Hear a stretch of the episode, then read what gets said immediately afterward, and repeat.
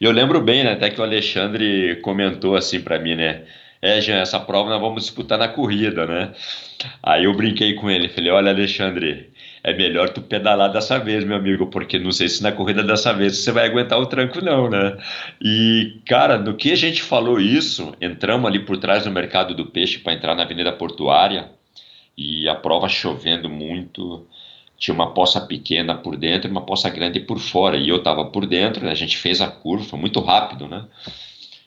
Ah, era um buraco, cara. a minha roda travou ali que eu voei da bike. E por pouco eu não peguei o Alexandre, né? Quase que eu não levei ele junto comigo. E eu lembro que me arrebentei inteiro, que abriu as costas, peito, perna, mão.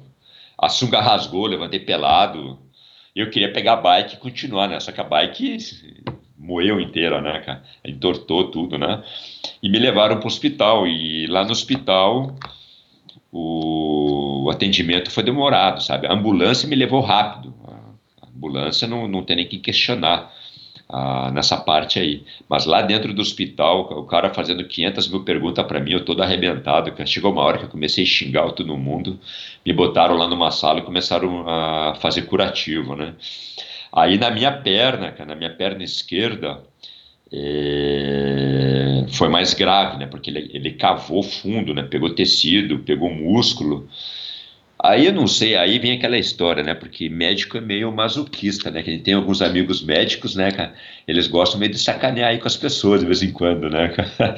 E eu lembro que um deles eh, ficou olhando para minha perna, questionando, né, o, sobre o acidente para o outro, e outro falando que, poxa, cara, do jeito que tá aqui, não sei não, se não vamos ter que amputar essa perna. Uau! Porra, eu olhei pro cara, né, cara? Parece que a dor sumiu na hora, né? Falei, pô, meu, mas como amputar? E o cara não falava comigo, o cara tava me ignorando, né, cara? Então, aí começa a passar um filme na tua cabeça, né? Caraca, meu, eu tenho, eu tenho aqui o segundo grau, não tenho carteira assim. Aí começa a bater aquela história, né, cara? Falei, não tenho universidade, se eu sair daqui, vou trabalhar de quê? Vou, vou ganhar um salário mínimo? Não, não, não pode.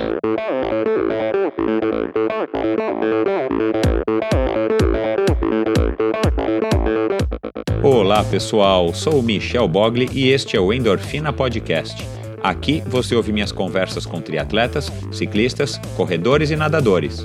Pessoas interessantes que são, acima de tudo, movidas à endorfina.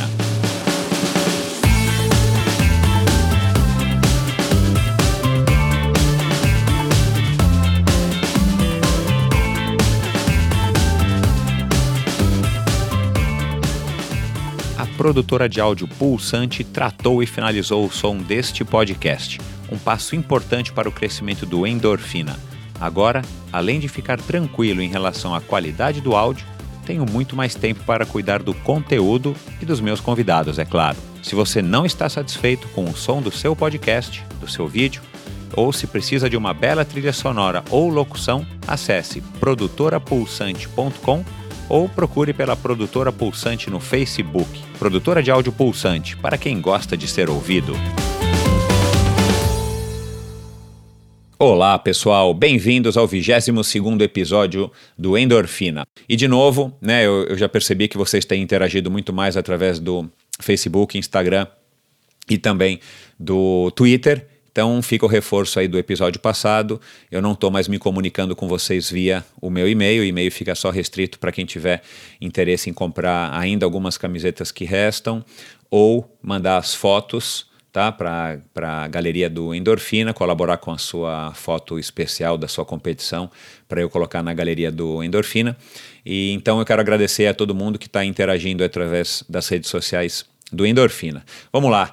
O episódio de hoje foi uma conversa, eu gravei já faz algum tempo e infelizmente, enfim, o, o, processo todo aqui do endorfina, como não é um trabalho em tempo integral, então eu acabo às vezes me enrolando, eu dependo também de algumas pessoas para me ajudarem.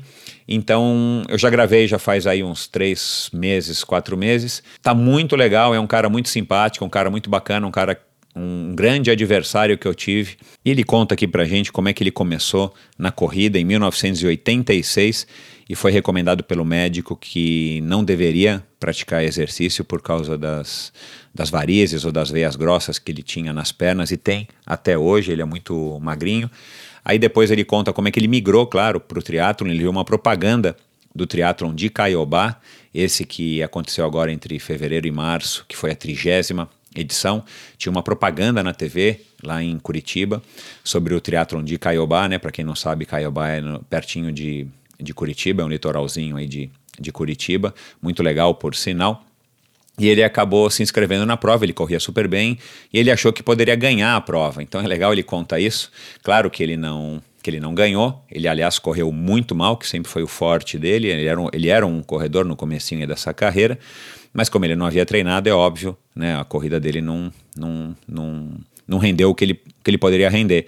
E depois ele foi para alguns mundiais, ele teve, claro, decepções na carreira dele, ele vai contar aí para gente um caso aí de hipotermia, que ele fugiu do hospital com o Manzan, e isso deu bastante frustração para ele, inclusive até hoje, ele acha que ele, que ele poderia ter ido super bem nessa prova, poderia ser um divisor de águas na carreira dele, até que em 1993, ele também vai contar aqui nos detalhes, ele estava competindo no, no triatlon de Santos, no triatlon do Núbio, e para variar tinha chovido, ou estava chovendo, e, e, acho que na Portuários, né, os buracos ali escondidos pelas poças d'água, ele catou um buraco, é, quase levou Alexandre Ribeiro, que também teve conosco aqui já no Endorfina em dois episódios mais que especiais no final do, do ano passado. Ele caiu e ele teve um tombo feio, se ralou inteiro, enfim, ele conta aí os detalhes e foi esse o, o estalo que ele teve para entrar na faculdade, para levar a sério os estudos, enfim, para ele ter um, uma formação, porque ele se viu aí numa situação que ele pensou que nunca mais pudesse competir, e nessa época ele achava, né, como muitas pessoas passam por isso quando são jovens e estão no esporte, ele achava que ele iria competir e levar essa profissão para sempre.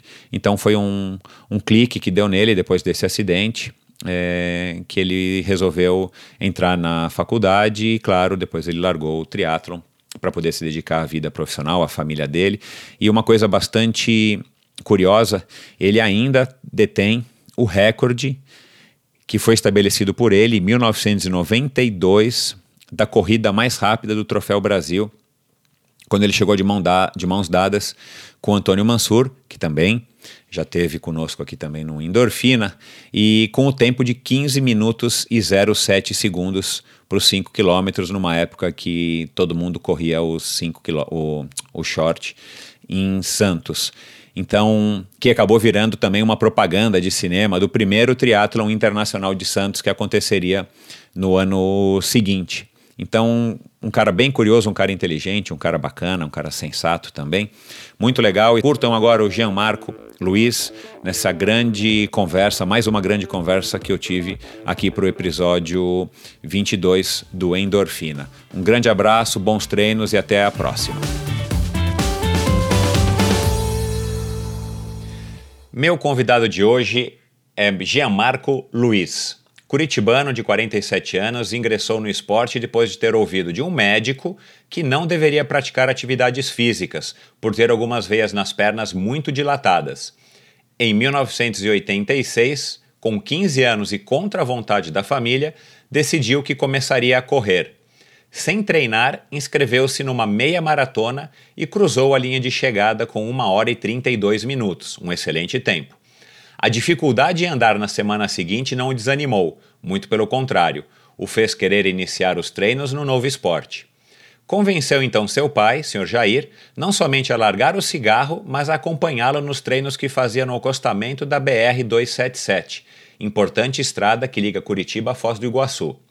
Nos dois anos seguintes, foi destaque nas provas em Curitiba na categoria Júnior, e foi no final de janeiro de 89 que ele experimentou seu primeiro triatlon, em Caiobá, por sinal, prova vencida pelo brasiliense Leandro Macedo, que naquela época começava a despontar. Um ano depois, e com pouco mais de treinos na bagagem, no mesmo triatlon do Sesc em Caiobá, obteve a quinta colocação, ainda na categoria Júnior. Com o resultado dos treinos e um biotipo ideal, em 1990 já disputava provas a nível nacional, sempre chegando entre os 10 primeiros colocados. Com vocês hoje, o melhor triatleta paranaense na primeira metade dos anos 90, Jean Marco Luiz. Bom dia, Jean, tudo bem? Bom dia, Michel, tudo ótimo. Que bom, cara, é um prazer ter você aqui. E a gente estava conversando aqui agora, né? Você é um, uma das poucas pessoas que eu conheço, eu conheço outras que só tem nome próprio, né? Não tem sobrenome. é, infelizmente. Mas eu não sei se isso é ruim ou se isso é bom, né? Porque se for analisar a origem de onde veio o nosso sobrenome, era para ser Luiz, mano, era sobrenome judeu, então não sabe se acaba sendo perseguido ou não, né? Então, por meio das dúvidas, é melhor deixar só Luiz mesmo. Legal. Eu conheci um Raimundo Luciano Lucas. Ele tinha três nomes próprios e não tinha sobrenome. Poxa vida. Esse dele é pior que o meu ainda, hein? Bom, vamos lá. É... Você estava me contando que em, em 86 você, você foi no médico, acho que a pedido aí da sua mãe e tal, justamente porque eu também me recordo das tuas veias dilatadas, né, de grosso calibre nas pernas. E aí ele te examinou e falou que não seria legal você praticar esporte. Conta um pouco aí dessa história aí para nós. Então, Michel, isso aí na verdade é assim, ó, eu sempre pratiquei esporte desde pequenininho, sempre gostava, me identificava e, e com qualquer modalidade, vamos dizer assim, que não fosse coletivo, eu me dava muito bem. Tanto bicicross, num jogo de bets, brincadeiras em geral com os amigos, né? Jogo do quê? Bets que, que é isso aí? Desculpa. Olha, cara, aqui em Curitiba o pessoal fala bets, aquele jogo que você tem as casinhas com dois tacos e dois caras ah, atrás que arremessam taco, a bola. é, é. Aqui em São Paulo a gente chama de taco, tá certo, que ah, legal. Ah, então, e esse aí, pra você ter uma ideia, cara, ninguém queria jogar contra eu, para você ter uma ideia. Porque eu tinha uma pontaria muito boa, cara, e normalmente pegava aquela bolinha na veia que a bola sumia do mapa, né? então era bacana. E eu corria muito rápido, então aí eu já comecei a perceber, ter essa percepção da, da minha facilidade com corrida. E sempre gostei de esportes que envolvessem adrenalina. Por exemplo, a, o bicicross. Eu não curti apenas estar numa pista de bicicross que tinha próximo à nossa casa. A gente tinha é, nos fundos, num terreno das freiras, óbvio que escondido dos nossos pais, né? tinha um paredão, cara, de quase 3 metros de altura, que a gente voava nele e caía lá em cima. Então se vinha embalado, cara, e vinha que nem um alucinado para subir. Uma, e uma rampa para saltar para cima desse, desse terreno. Isso, então imagine, você vinha num plano, arremessava-se a 90 graus nesse, nesse paredão para cair lá em cima. Legal. Só que para você fazer isso, você tinha que saber jogar teu corpo para frente, né? Porque a maioria não sabia. Então, o que, que acontecia? Quando você subia, você passava desses três metros e muitas vezes você caía direto do chão, cara, lá embaixo. Isso você era garoto, sei lá, 10, 12 anos. 12 anos de idade, 12 para 13 anos, né? E eu lembro uma vez que eu embalei tanto aquela bicicleta, cara, que eu subi, acho que no total, acima da, do nível lá da rampa, mais dois metros de altura, ou seja, eu estava a cinco metros do chão, né? E, cara, eu caí só com a roda dianteira lá em cima. eu joguei a bicicleta, meu corpo, cara, me agarrei no barranco para não cair, cara. Pô, então, bons tempos, esse tempo Nossa. da bicicross, né? Eu também peguei aqui em São Paulo. Nem me fale, cara, era muito legal. Então, assim, é, por esse fato de praticar muitos esportes e minha mãe já preocupada, porque eu já tinha veias na perna é, de calibres grandes, né? De, bem bitolado, o pessoal brincava que tinha veia de quase uma polegada na perna, né? né? E chamava muita atenção. E a minha mãe me levou no médico, aqueles famosos médicos de família que antigamente se tinha muito, né? E o cara se assustou e falou: não, não, não, não se deve competir, isso aí são varizes, isso aí tem que tratar, isso aí vai ter que usar aquelas meias de compressão para aliviar, e quanto mais esporte fizer, pior vai ser. E eu não sentia dor nenhuma, me sentia super bem com aquilo, sabe? Não, não me incomodava. E nesse decorrer aí, com 15 anos, eu ainda não praticava corrida. Agora, o que me chamava a atenção, Michel, é que na nossa escola nós tínhamos um professor que ele era também treinador de. Eu não lembro se era vôlei ou se era de handball. E ele sempre fazia, nas, na, numa das provas dele, num dos bimestres, que tinha corrida de 15 minutos, que era em volta da quadra, em volta do pavilhão da escola. Uma competição eu, na, né, na, escola, na tua classe. É, isso, que valendo nota, né? Valia nota. Ah, claro, educação é. física. Perdão. E o que, que aconteceu? Todas as vezes eu chegava em primeiro. Mas eu abri assim duas, três voltas no, em, do segundo no, no pavilhão lá, né? E um pavilhão uhum. que era, era um pavilhão, não era curta volta, sabe? Era uma voltinha boa, entende? E, então isso começou a chamar muita atenção e até do, desse professor. E nessa mesma escola tinha um menino que estava é, dois anos na minha frente, que estudava com meu irmão, chamado Heron, e ele já era corredor. Então, através dele, comecei a ter interesse em querer participar de provas, mas nunca competir. Quem me gerou a minha primeira curiosidade para lá fazer uma corrida foi meu irmão mais velho, o Giancarlo, que ele já fazia meia maratona, só que daquele jeito, né? A, ele corria para completar a prova, tanto que ele fechava a prova próximo de duas horas, duas horas e pouquinho. E o, uma coisa assim que muito me chamou a atenção, ele falou assim, Marcão, você pega, leva essas duas barras de chocolate no bolso da tua, da tua bermuda, que quando você sentir fome, você comer. Eu não tinha experiência nenhuma, meu irmão mais velho está falando, ele já tem experiência com corrida, né? Vamos levar essas duas barras de chocolate. então pensa, você correndo com aquele negócio balançando no teu bolso, né? Então, eu vou te contar uma curiosidade. É. Eu acho que eu nunca contei isso para ninguém. O meu primeiro triatlon em março de 88, comecei um ano antes de você. Eu em Angra dos Reis, eu levei uhum. uma barra de chocolate daqueles de fazer calda, que era mais grossa, porque eu pensei, puxa, isso aqui se eu levar uma barra de chocolate fino vai derreter. Então eu levei uma barra uhum. de chocolate, um quadrado de chocolate desse grosso de fazer calda cortei né, o cubo dele lá, o retângulo dele, coloquei dentro da, do tênis de corrida e quando eu cheguei da bike, eu não me recordo, mas eu comi o chocolate provavelmente para ter energia para correr. Essa era a nutrição esportiva do começo dos anos final dos anos é. 80 e começo dos anos 90. Coma algo calórico, né? É, isso aí era assim, isso era um refrão praticamente, né? Você tem é. que ter é. caloria para poder gastar, né? Não importa da onde que vai vir, né? A qualidade é dessa, dessa caloria. É bem por aí. Aí, assim, eu, eu tava correndo, larguei, eu no, no aquecimento, eu vi um monte de gente aquecendo, né? E eu fiquei pensando comigo, Cara, que bando de malucos. Os caras vão correr 21 quilômetros e estão correndo antes da prova. Esses caras estão loucos, cara. Eu vou ficar aqui descansando, vou ficar sentado aqui, pronto para largar. sentado no meio fio, vendo o pessoal treinando, né? Claro, é, aquecendo, é. É. Aí, o, quando largou, ah, o bonitão aqui, achando que era o cara, quis largar lá na frente, né?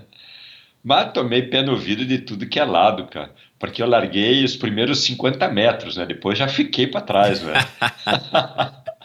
Aí no... Você não tinha nem noção, assim, do que que era, do que que eram 21 quilômetros, né? Porque você Nada. nunca tinha treinado, você tinha corrido na, na, na, escola, enfim. 15 né? minutos, né?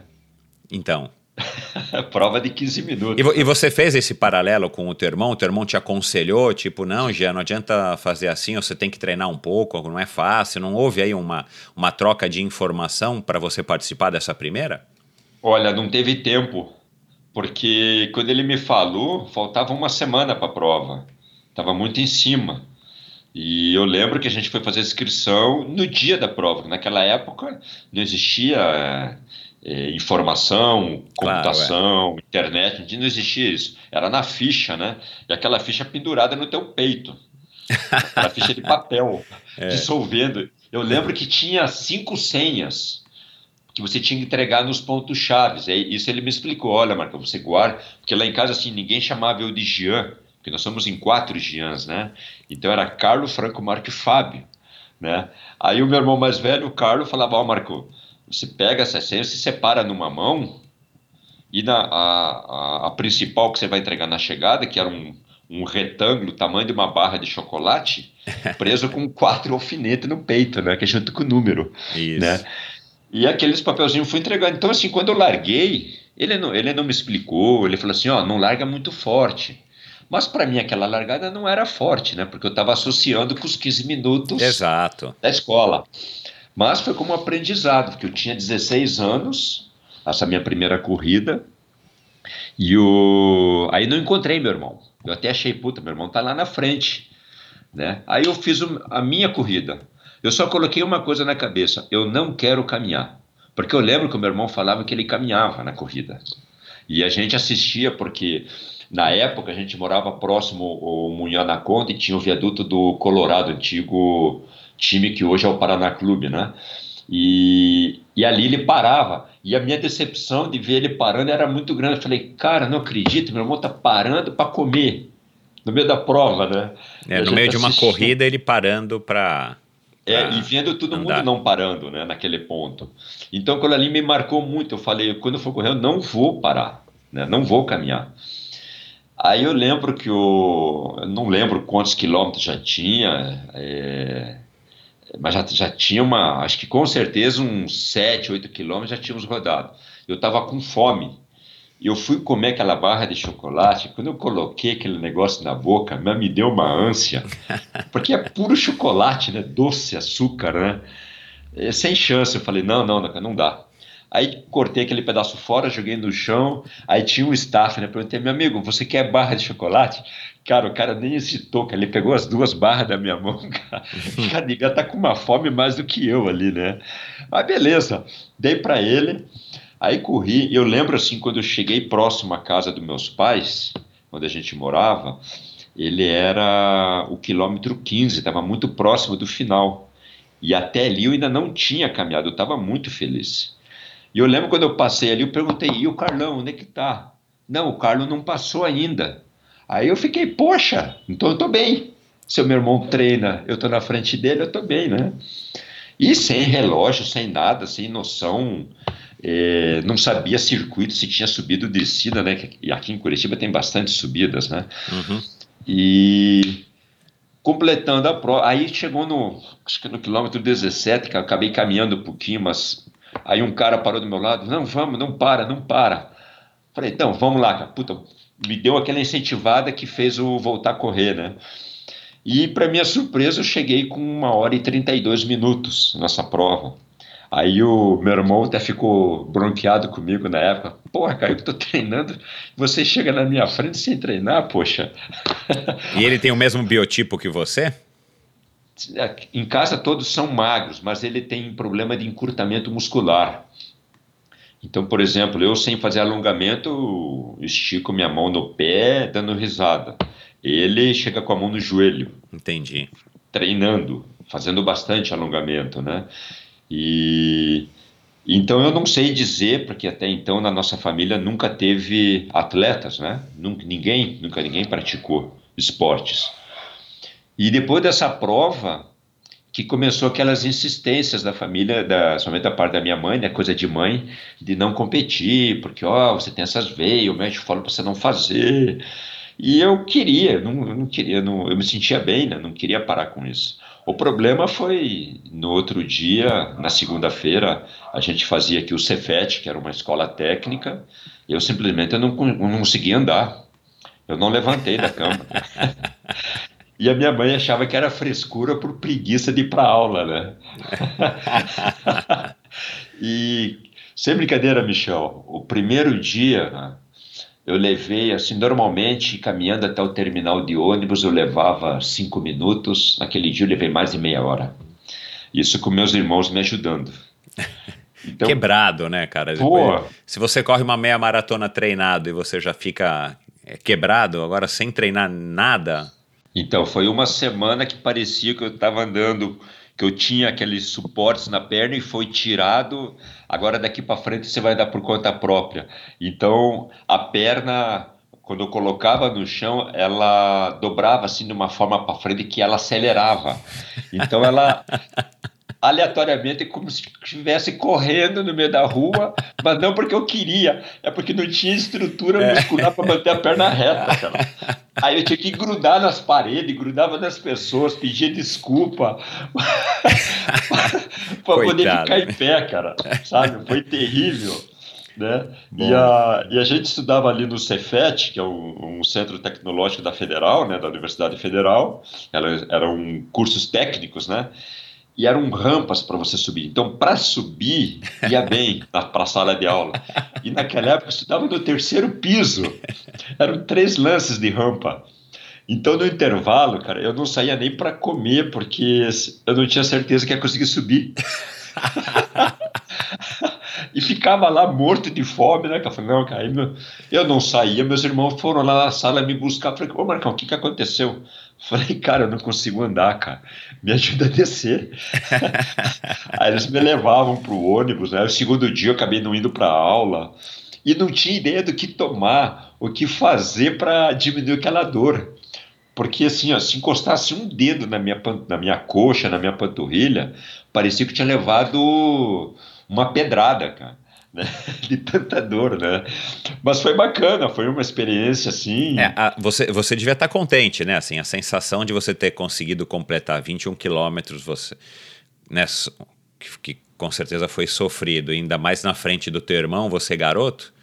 Ah, sim, não. E o duro foi a tiração de sarro que fizeram nele, né? Eu nunca fui de tirar sarro de ninguém, né? Mas o pessoal pegou no pé dele, que eu, por um lado, até não, não achei legal, porque acabou desmotivando um pouco ele nos seus treinos com isso, né? Porque ele acabou parando de competir.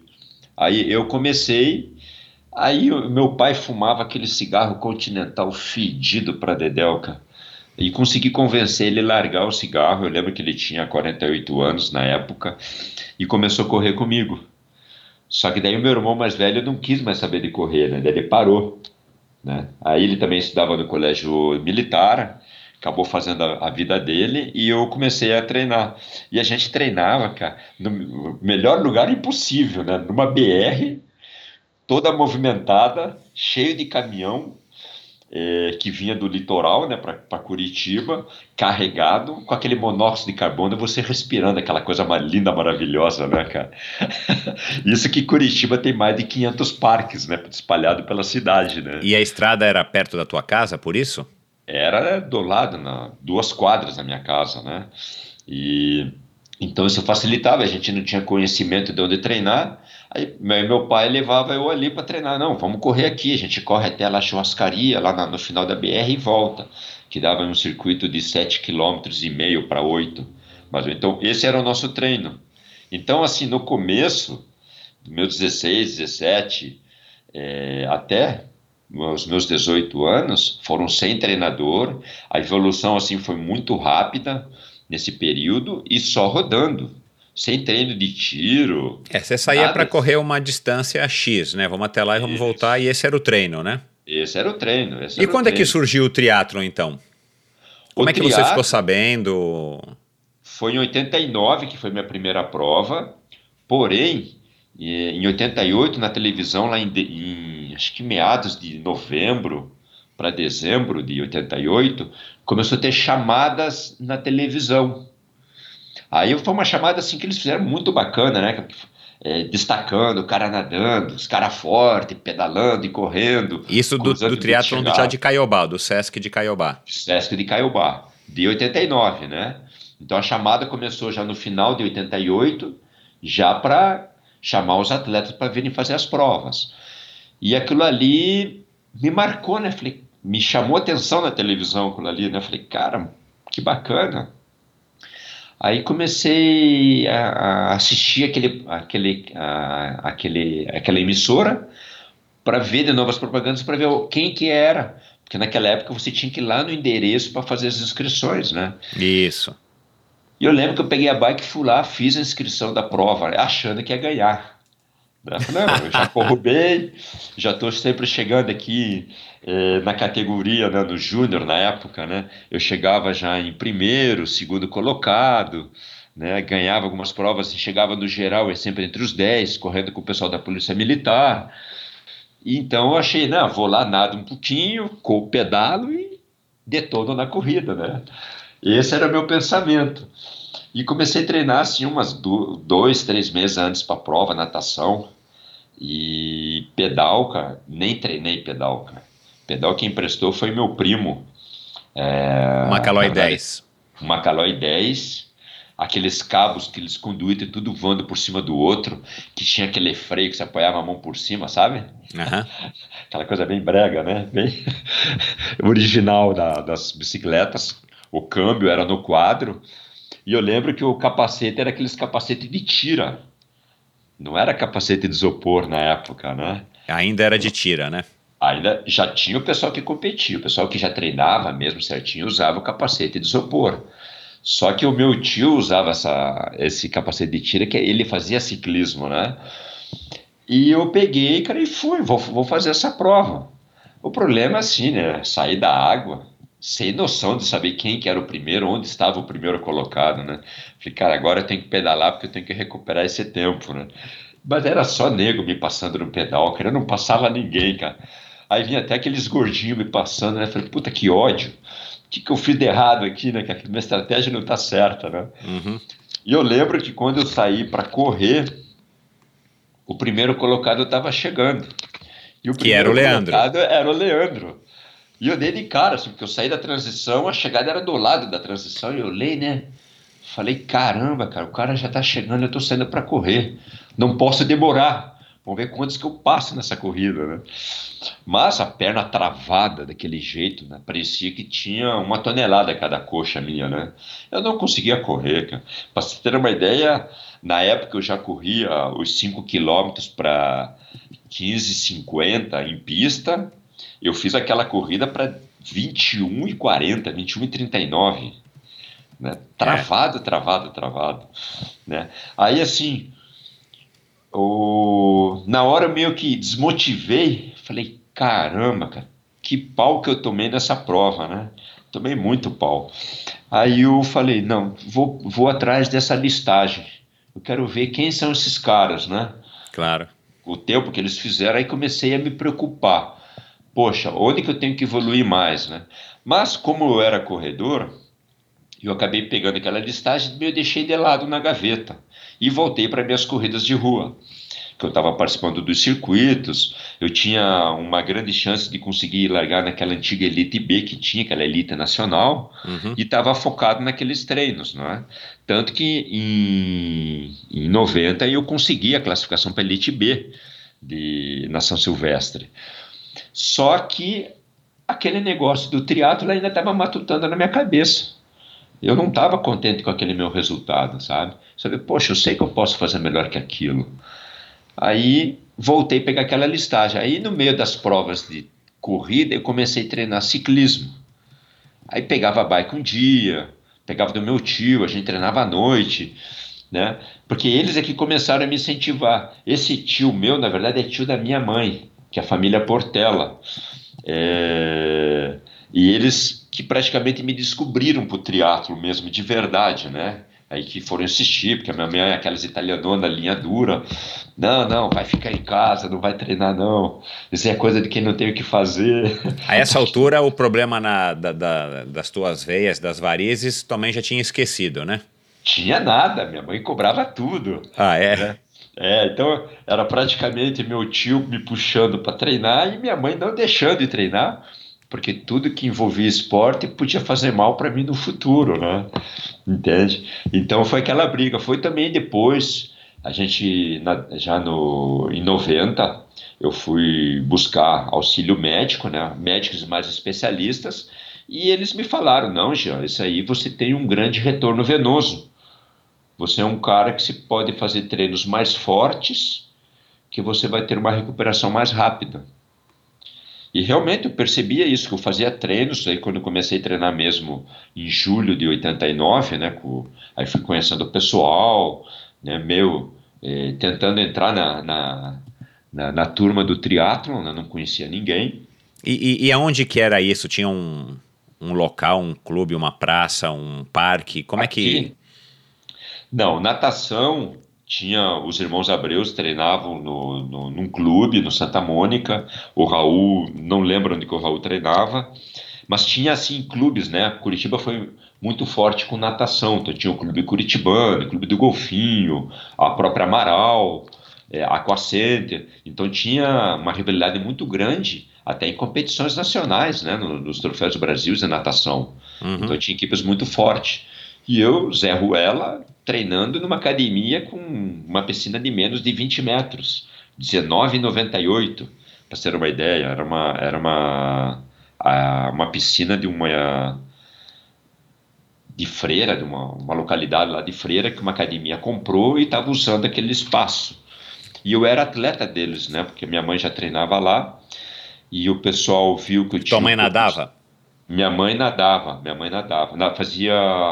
Não era natação, como é que chama? Hidroginástica. Hidroginástica, isso mesmo. E a minha mãe. E foi nessa época que você conheceu o, o, o Candelá, o Candeloro, o Candeloro, os irmãos Abreu. Os irmãos Abreu, exatamente. Porque a gente começou a fazer algumas provas juntos, se conhecia nas provas, né? Uhum. Então, por exemplo, em Caiobá eu não conhecia ninguém, né? Eu não sabia nem quem era o Leandro, não sabia quem era Raul, quem era o Leopoldino, o Marcelo e o Beto, nada. Eu fui conhecer eles mesmo no final de 89 quando eu fui fazer minha segunda prova de triatlo, que foi lá no, no nosso litoral, em Paranaguá. Porque daí eu cheguei em terceiro colado neles, né? Falei, pô, quem que é esse cara? Nunca vi esse cara na minha vida, né? Entende? Aí a gente começou a conversar, falei, ó, oh, tô começando a treinar. Eu vi a minha primeira prova foi lá em Caiobá. Aí começou a ter aquela receptividade, então a receptividade foi muito boa da parte deles, sabe? Né? Naquela época, é, as pessoas que, quando começava a fazer uma modalidade esportiva, você era convidado, as pessoas te convidavam, te orientavam, né? Diferente de hoje, que você sai na rua, o cara praticamente passa por cima de você e nem te cumprimenta e nem pede desculpa, né? Aí eles te, eles te acolheram, enfim, tinha essa camaradagem mesmo nessa época. Tinha, tinha. E o mais bacana, assim, é a minha evolução né, tomando o pau deles, eles me ensinando, não, já tem que fazer treinos assim, tem que fazer alguns treinos de transição, vamos evoluir isso aí. Aí teve aquela, teve uma prova aqui na Academia Amaral, uma prova local, a gente foi uma a inauguração da, da piscina nova deles, uma piscina de 25 metros, semi-olímpica, oficial, né? E eu fui competir lá. E nessa prova eu cheguei em terceiro, chegou o Raul em primeiro, o Leopoldino em segundo e eu em terceiro. E chegamos no mesmo tempo, né? Todo mundo fez uma hora e um. Uma hora e seis, uma hora e um e seis, uma hora e um e doze e eu com uma hora e um e quarenta e três. Só que nessa época eles já sabiam que eu corria bem. Tanto que eu tirei deles é, quase três minutos só na corrida. E essa prova foi em Paranaguá, um short? Não, essa aqui já estou falando foi na, na Amaral. Lá ah, no. Tá. Aquela de 89, lá em dezembro, é, foi nadado no mar, lá num lodo danado, lá fedido na água do, de, próximo de Porto, né? Então a água assim muito forte, um cheiro muito forte. Nessa época assim eu, foi quando eu comecei, quando eu conheci eles, né? Que eles perguntavam quem você é, o que, que você faz, você já nunca vi você em prova de triatlo. Aí eu expliquei a minha história para eles, né? Tanto que de lá minha, a minha terceira prova foi Caiobá, a segundo triatlo de Caiobá que foi em 90, que eu já cheguei em quinto na categoria. Então aqui com, vamos dizer lá, com seis, sete meses de treino, eu já cheguei em 43º geral e quinto na categoria. Então aí, opa, já começou a destacar. Daí o pessoal vendo nessa minha evolução, me ajudava, me orientava, a gente saía junto para pedalar, né, porque eu não tinha noção nenhuma de treino, não, não, tinha treinadores, naquela época não existia treinadores, né? Acho que em São Paulo já tinha, no Rio de Janeiro já tinha, Aqui não tinha nada, aqui era treinadores é, por modalidade. Então, para você ter uma ideia, eu tinha meu treinador de, de natação e tinha meu treinador de corrida. E de ciclismo não tinha. De ciclismo era com os amigos treinando, com os Abreus, com, com o Raul, né, com, com, o restante do pessoal daqui, e com os ciclistas. Então eu evolui muito com ciclistas né, também. Então nessa prova, aí, aquela, essa prova que te comentei de, da Academia Amaral, foi onde realmente o pessoal começou a me conhecer. Porque foi uma prova só com o pessoal daqui, foi a primeira prova que eu fiz onde tinha aí quase 40 triatletas, né? Que chamou atenção. Aí eu comecei a treinar lá nessa, nessa academia ao esporte. E o que aconteceu? Pela minha evolução e como já com um ano de teatro já estava chegando em primeiro, o pessoal veio treinar comigo. Então isso foi muito bacana, porque o meu apoio que a academia apostou, todos os outros triatletas vieram nadar comigo. Então os irmãos Abreu, é, os Abreus não, não lembro, os Abreus vieram depois. Mas, por exemplo, o Raul veio nadar com a gente, o Christian, o Christian Carvalho, que era nadador, com o irmão dele, o Carvalhão, né? Então, assim, começou a atrair mais gente, começou a criar corpo e criou-se um horário do Master, o Master da natação e a equipe de triatlo treinando junto. Né? Aí começou realmente as rivalidades de prova, né? aquela coisa gostosa de você competir, saber que você está evoluindo, porque aí todo mundo falando, Jean, não adianta que na água você não vai evoluir, cara, você não vai melhorar essa tua natação aí não. Você melhora a tua corrida, teu pedal, porque natação, se você está começando muito velho. E pelo incrível que pareça, com dois anos de água, é, uma prova de 800 metros em triatlo que eu fazia para 12 é, minutos, 13 minutos, eu estava fazendo já para 8h30, 8h40, né? Que legal. Então uma evolução muito grande, né? Claro, é. Só que ainda para as provas de triatlo eu apanhava ainda, né? Justamente por causa do meu ciclismo fraco. Para ter uma ideia, né? É, eu, eu faço assim, uma, eu sempre fiz os comparativos.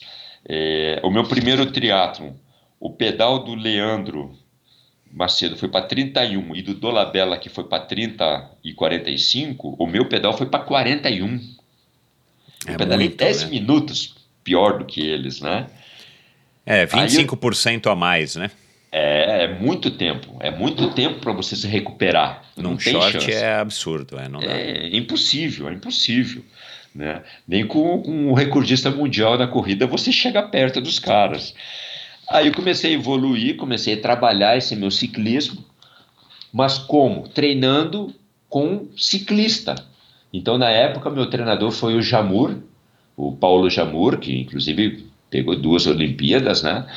Foi Legal. onde realmente evoluí no meu pedal, né? O meu pedal cresceu assim absurdamente, tanto que na prova de Caiobá em 92 eu já tinha feito um pedal que, eh, que não me deixou abrir. Eu lembro que você, eu lembro de você que você passou que você tinha, você era mais forte que a turma, né? Era você e o Armando que eram mais fortes, né? É. E assim, porra, tamanho daqueles caras ali, né, cara? Não vou chegar nunca nesses caras aí.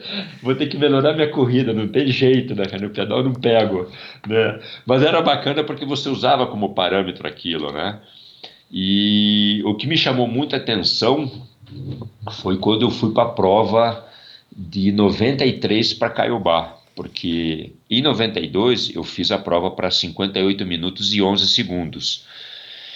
Eu falei, cara, pro ano que vem a minha meta é fazer abaixo de 55. E os caras falaram, não, já esqueça, cara, não tem, você não vai conseguir fazer uma evolução dessa tão rápida. Eu falei, cara, é minha meta, eu vou. Foi aí que eu comecei a treinar forte mesmo com treinadores específicos. Mas aí a gente via a quantidade de erros que a gente cometeu em treinos, né? Eu não sei como é que eu não cheguei a ter um overtraining, porque na época de 92 para 93 eu estava nadando por semana 36 quilômetros, pedalando 540 e correndo 120. Uau, e... você tem tudo isso anotado ou você se recorda? Isso eu recordo muito bem, eu, eu, lembro bem dos treinos como, como, eram feitos, né? Os treinos de bike, por exemplo, os treinos curtos na época eram de 70, 80 quilômetros, que boa parte deles era, era tudo em cima de tiros e treino atrás de moto, e os treinos longos de 120 e 140 que deram rodagens. Né? Aí pegava, descia E certo. tudo isso você treinava no máximo para short, para triatlon olímpico, né? Que na época pra não era short? olímpico. Né? Não, para época era short, não existia olímpicos. Olímpicos que tinham eram as provas das seletivas do Mundial, né? Que tinha, que no meu primeiro ano eu participei de duas etapas e até me classifiquei no, no Júnior, né? Não, não sabia, eu fiquei, eu recebi a carta em casa faltando uma semana para a prova. Do primeiro, isso, isso foi em 1990, quando foi o primeiro triatlo, o primeiro mundial isso, em Avignon. Isso, isso que foi em Orlando, né? Não, o primeiro foi em Avignon, na França, né? Ah, não, 89, então, tá certo. Esse foi o segundo em Orlando, é. É, foi em Orlando, isso. Que daí eu não fui, porque eu recebi a carta em casa faltando uma semana, né? Eu nem sabia, eu estava iniciando. Para mim foi uma surpresa aquilo ali, né? Aí em 91 eu me classifiquei também primeiro no Júnior, é, em Brisbane, mas não tinha condições de, financeiras de ir, não tinha patrocinadores, eu treinava sozinho. E em 92, né, que eu me classifiquei para o Mundial de Toronto, em Rustville, né, o local lá, o lugarejo, que estava super bem e por falta de estrutura, vamos dizer assim, por falta de organização, falta de orientação da nossa confederação na época, infelizmente, é, eu, eu, passei muito mal na, naquela prova. Né? Primeiro que aquela variação de temperatura, eu peguei já um febre é, três dias antes da prova. Para ter uma ideia, o presidente da confederação nem foi me ver no quarto. Se precisava de alguma coisa, de orientação, lembro do Leandro indo lá, me dando uma força, o Manzan me ajudando, me levou na, porque ele falava muito bem inglês, eu não falava nada. Fomos lá na, numa mercearia para comprar remédio né, para febre. O gerente do hotel e o nosso presidente nada, né, cara? Nosso presidente queria ficar lá no quarto dele com 40 graus no ar condicionado lá, né? Ele a estrutura né? zero, né? A zero, gente tinha essa zero. estrutura de apoio era zero, né? Sim, zero. Era, era impressionante. Eu lembro na época já o Manzan brigando nas reuniões que nós fazíamos, né? Eu falei, pô, mas que pia marrento esse, esse Manzan, né? Que eu falava para ele, né? Falei, tu é muito marrento. Eu falei, não, chama, os cara tem que cobrar. E realmente, ele estava certo. Porque se a gente está indo para um Mundial, nós estamos numa categoria, vamos dizer assim, né? Tem a elite e tem o júnior. Quem que é a equipe júnior do, dos países? É, é, a equipe que são as possíveis revelações do, dos seus países para nos anos seguintes estarem competindo a nível profissional. Exato. E a gente não teve estrutura, para ter uma ideia, no dia da prova, cara, eu já tinha uma, um problema sério com comida, né? Que eu tinha refluxo. Eu comi quatro, antes, quatro horas antes da prova. Chega lá e ainda coincide de ter uma frente fria que abaixou uma neblina que não se enxergava um palmo na frente. Né? Eu congelando de frio, eu tinha 4% de gordura, não tinha roupa para a gente vestir, ninguém podia ir no hotel, não podia fazer mais nada porque era tudo longe. E o nosso presidente, cara, cadê? Ninguém viu o cara. Né? A gente vendo os outros, o pessoal colocando roupa, se aquecendo e a gente no pelo né, com, com roupa de neopreno e tudo gelado, todo mundo colocando o pé na água para esquentar. Então, assim, isso prejudicou muito, né, porque eu tinha certeza, né, eu tinha muito como parâmetro o Alexandre Manzan, porque ele era júnior, mas ele competia muito fora. E, e na época eu não perdia para ele, né? Aí eu falei, poxa, se esse cara tá em sexto no Mundial Júnior, com certeza, bem provável, devo estar um pouco melhor do que ele. Então, assim, eu não tive aquela preparação psicológica, porém, eu me preparei para aquilo, né? Falei, cara, as pessoas que estão lá fora não são nem melhor nem pior do que nós, somos iguais, né? Vamos, vamos competir por igual.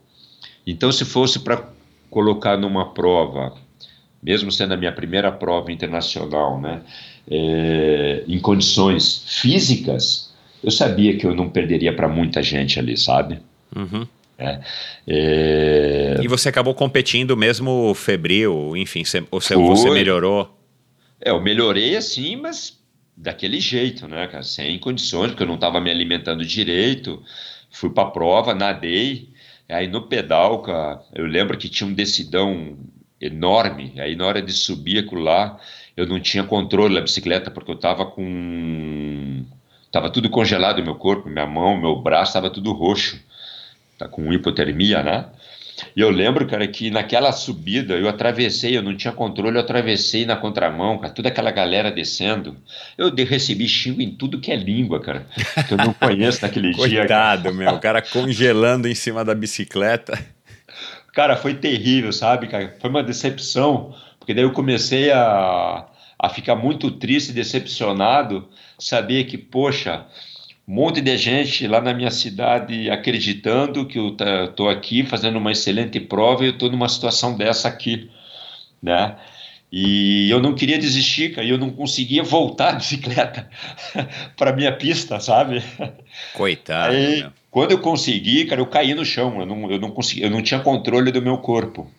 Então foi muito frustrante. Eu lembro também que teve um outro triatleta de Brasília, era Alexandre também o nome dele. O Alexandre Adler, pé de chumbo? Não, não, não, não foi o pé de chumbo, não. Foi um, era um outro piazão, um polaquinho, magrelo, né? E também foi parar no mesmo hospital. Aí ele olhou para mim assim, Jean, você tá aqui também?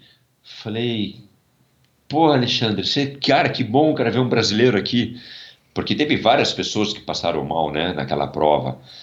E eu lembro que o, o cara estava pronto para dar injeção de adrenalina para mim para reagir, né? Resumindo a história, cara, a gente fugiu do hospital, né? Saímos com aquela roupa no corpo, pelado, pegamos as nossas roupas ali no, no em cima de um, de, uma, de um armarinho que estava, saímos correndo do hospital, paramos do lado da lagoa, tinha um cara de barco lá. Aí o, esse Alexandre ele falava um pouquinho de inglês, né? E comentou da prova e o cara falou não eu levo vocês até lá a prova. Para você ter uma ideia né que a gente vê a, a questão estrutural do de um evento desse. Nós fomos parar no hospital nosso presidente não sabia. Saímos do hospital fugido ninguém nos barrou. Entramos dentro de um barco e fomos parar lá na prova. Entende então foi um negócio muito doido, sabe, cara? Foi Essa assim, hora você já estava um pouco melhor da hipotermia. Já, já, já, já tava, já tinha recuperado. Eles colocaram aqueles cobertor térmico na gente, né? E depois esquentou, né? Mas já era mais tarde, já era próximo 10 horas da manhã, 11 horas da manhã, não lembro bem o horário, mas já estava mais quente. E nós chegamos lá e eu lembro, eu não lembro quem foi que perguntou para mim: Poxa, eu não vi você cruzando a linha de chegada. Falei: Sim, cara, fui parar no hospital. Porra, sério, cara, não estamos sabendo. Ninguém estava sabendo, cara. Sabe? Então que foi um negócio coisa, muito né? louco, foi muito louco o negócio, sabe? Então, para mim foi a minha maior de, decepção no triatlo foi essa, sabe? De saber que, poxa, é, meus pais confiaram, né? Vamos dizer assim, né? Meus pais confiaram a minha vida na mão de um presidente de uma, de um, uma instituição que o cara não estava nem sabendo o que estava acontecendo com a gente, né? Lá. Entende? E naquela época não existia celular, né? Naquela claro. época você tinha que ligar, era num fixo. É. Entende? E eu lembro que eu estava até com vergonha de ligar para casa para contar que eu não tinha completado a prova, né? E então isso me marca até hoje, porque às vezes eu, apesar de ter parado em 95 de competir, eu assisti algumas provas na TV e batia aquela coisa na cabeça, né? Poxa, será que eu não poderia ter completado aquela prova, cara? Será que não teria aguentado se eu insistisse um pouco mais? Mas depois bate aquela realidade, sabendo que você não tinha condições, porque estava tudo roxo, né? Parecia que tinha levado um. acertado a canela numa quina, aquele roxo da canela estava no meu corpo inteiro. Né? E sem falar que é perigoso, né? Porque você corre risco, inclusive, de morrer né? Porque Sim. você está num estado completamente é, debilitado, né? Por isso que é. o corpo começa a tremer, né? Que é, que é. a última reação do organismo para ver se ativa a circulação, é. pelo menos para você se manter vivo, né? É, eu lembro que eu, quando eu caí da bike, a ambulância já me pegou e nessa do meu lado parou um baiano, um outro brasileiro que me reconheceu, eu não lembro o nome dele, tremendo de frio, e eu lembro que eu estava com uma blusa Aí falei, cara, você vai continuar? Vou. Cara, pega essa blusa para você. Eu só lembro que eu dei isso para ele. Eu só lembro que eu acordei dentro do hospital, né? E essa jaqueta nunca mais voltou para mim, mas tá lá com ele até hoje. que bom que eu sei que ele completou a prova, né? Porque eu lembro que ele completou, que ele, no final ele falou, né? Aí eu deixei com ele, não lembro o nome dele, era, da, era de categoria também, né? E mas pelo menos teve uma lembrança boa, né? Que eu porra ajudei um cara lá na prova, né? Claro. né?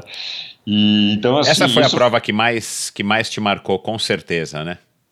Ah, negativamente, com certeza, que assim, ó, foi muito frustrante para mim saber que eu estava muito bem preparado fisicamente, psicologicamente, né, dentro de mim, só que esses revés, né, por ser muito piá, não, não ter conhecimento, é, treinar no tempo muito frio, um pouco agasalhado, acabei pegando febre, a alimentação nossa lá, cara, pra você ter uma ideia, eu lembro que no café da manhã tinha batata frita com pimenta. Né, Uau! Porque isso é, é, comida deles tradicional, não, eles não têm fruta, né? Que nem nós comemos fruta muito aqui de manhã, né? E lá não tinha, então foi pedindo um cardápio à parte. E no começo eu tava comendo essas porcariadas. Então imagina você comendo fritura, cara, de manhã cedo. Claro que vai mexer com o teu organismo, né? Entende? Sem Mas, dúvida. É, aí faltou aquela orientação. Olha, pessoal, é, a comida deles aqui é diferente, vamos fazer assim, vamos fazer assado, vamos tomar cuidado com certo tipo de alimentação. Então tudo isso não existiu, a gente ficou tudo ali na entre os atletas. Então a gente ia para a cidade, eram os atletas que iam, não tinha assim o, o presidente indo junto, nos levando nos locais, né, para ter a segurança, ninguém está fazendo nada errado. Então eu não sei se isso evoluiu depois ou se sempre foi assim. Mas como foi meu único eh, mundial que eu fui, eh, a impressão que eu tive é que aquilo ali é um, era uma realidade atual em todos os outros eventos internacionais, né? Entende? Então. É, eu não me recordo exatamente como é que era, mas assim, realmente perto do que a gente já, já entende hoje do que um, um, um atleta de alto rendimento deve ter, né, para uhum. conseguir ter os resultados é, que, que pode alcançar, principalmente em competições importantes e viagens internacionais é, a gente não tinha nada, né? A verdade era essa. A gente se encontrava no aeroporto, pegava o uniforme, vestia e acabou. Não tinha quase e mais nada. a prova. Né? É. Pau na máquina. e, é. e me diz do, do acidente em Santos, cara. Eu não me recordo disso. O que, que aconteceu com você aí em 93? Então, em 93, inclusive era o ano que eu estava mais forte ainda do que 92, que teve uma etapa, não, não me recordo qual foi a etapa de Santos, de 93, que inclusive eu saí, é, acho que em terceiro da água, no, no geral da água, peguei uma bike, aí tava o Armando em torno assim de uns 10 segundos na nossa frente, e eu, Alexandre Ribeiro, atrás, né, buscando ele, a gente estava tirando essa diferença dele. E eu lembro bem, né, até que o Alexandre comentou assim para mim, né, é, Jean, essa prova nós vamos disputar na corrida, né? Aí eu brinquei com ele, falei, olha, Alexandre, é melhor tu pedalar dessa vez, meu amigo, porque não sei se na corrida dessa vez você vai aguentar o tranco não, né? E, cara, no que a gente falou isso, entramos ali por trás do mercado do peixe para entrar na Avenida Portuária e a prova chovendo muito, tinha uma poça pequena por dentro e uma poça grande por fora. E eu estava por dentro, a gente fez a curva, muito rápido, né? Ah, era um buraco, cara. a minha roda travou ali que eu voei da bike. E por pouco eu não peguei o Alexandre, né? Quase que eu não levei ele junto comigo. E eu lembro que me arrebentei inteiro, que abriu as costas, peito, perna, mão. A sunga rasgou, levantei pelado. Eu queria pegar a bike e continuar, né? Só que a bike moeu inteira, né, cara? Entortou tudo, né? E me levaram para o hospital. E lá no hospital o atendimento foi demorado, sabe? A ambulância me levou rápido. A ambulância não, não tem nem que questionar ah, nessa parte aí. Mas lá dentro do hospital, o cara fazendo 500 mil perguntas para mim, eu todo arrebentado. Chegou uma hora que eu comecei a xingar todo mundo. Me botaram lá numa sala e começaram a fazer curativo, né? Aí na minha perna, na minha perna esquerda, é, foi mais grave, né? Porque ele, ele cavou fundo, né? Pegou tecido, pegou músculo. Aí eu não sei, aí vem aquela história, né? Porque médico é meio masoquista, né? Que a gente tem alguns amigos médicos, né, cara? Eles gostam meio de sacanear aí com as pessoas de vez em quando, né, cara? E eu lembro que um deles eh, ficou olhando para minha perna, questionando, né, o, sobre o acidente para o outro e outro falando que, poxa, cara, do jeito que tá aqui, não sei não, se não vamos ter que amputar essa perna. Uau! Porra, eu olhei pro cara, né, cara, parece que a dor sumiu na hora, né? Falei, pô, meu, mas como amputar? E o cara não falava comigo, o cara tava me ignorando, né, cara? Então, aí começa a passar um filme na tua cabeça, né? Caraca, meu, eu tenho, eu tenho aqui o segundo grau, não tenho carteira assim. Aí começa a bater aquela história, né? Que eu falei, não tenho universidade, se eu sair daqui, vou trabalhar de quê? Vou, vou ganhar um salário mínimo? Não, não, não pode. Aí começa a passar aquela história na tua cabeça, né? E, resumindo, saí do hospital o, o, cheio de curativo, né, cara? É, eu lembro até o, o Núbio alertou o pessoal, o pessoal avisou ele que tinha parado no hospital, o Núbio deu atenção, avisou o pessoal, né? Então o pessoal é, de Curitiba estava tudo dentro do ônibus me esperando chegar. E, e, dentro do ônibus, cara, eu não podia colocar roupa nenhuma, né? Porque estava todo é, no vivo. Aí eu vim matutando, né? Falei, caraca, cara, que acidente que eu tive aqui. Aí começa a passar aquela história, né? Poxa, em 90 me classifico para o Mundial sem patrocínio, recebo a carta uma semana antes. 91 recebo antes, mas não consegui apoio para poder fazer a prova. 92 eu vou, passo aquela aquele perrengue na prova, sem estrutura. Agora em 93 eu me machuco nessa gravidade. É, falei, cara, vou fazer o vestibular, cara. Aí, se eu passar, eu abandono as competições, né? E em 94, eu, em 90, final de 93, né, eu fiz o vestibular, passei, realmente abandonei as competições, né? E aqui o pessoal falou, não, o Jean vai vai tirar umas férias, vai, vai voltar aí. Ele está cansado da, das provas, vai voltar. E realmente não voltei, não voltei mais. Estava tão decepcionado é, com isso. É, não só esses fatores, né? Até porque eu, na época também tinha contratado um marqueteiro em 92 para conseguir patrocínios. Aí em 93 apareceu uma, uma boa proposta, a empresa deu para trás dizendo que, olha, Jean, você dá um bom retorno, você está no auge da tua carreira, você ainda está crescendo, né, tem muito a evoluir, porém nós não estamos patrocinando nesse momento. E para minha surpresa, duas semanas depois, cara, numa prova aqui no Campeonato Paranaense de Triatlon, um colega meu aparece com o emblema da camisa na, no peito, né? Aí eu pergunto, pô, que legal, cara, você está patrocinado? É, consegui esse patrocínio. Como é que você conseguiu, né? Não, meu amigo é super amigo, é, meu irmão é super amigo de um dos sócios. Aí eu consegui esse patrocínio aqui com, com valor financeiro, com despesas pagas, tudo, né? Poxa, aquilo ali para mim foi a gota d'água, né, cara? Em 93, né? Então isso foram tudo coisas que marcaram que faz você ficar pensando se você continuaria ou não, né? porque assim, eu já não vim de uma família e, de uma renda alta, né? Foi uma, uma família mais humilde. É, vamos dizer assim, a nível esport, de esporte, não tinha experiência nenhuma. O incentivo que o meu pai me deu era de me levar para as provas, incentivar, é, me ajudar nos cursos iniciais, porém não teve é, aquela malícia, aquela, aquele feeling, né? de ir atrás de patrocínios, de como você angariar para você crescer profissionalmente, né?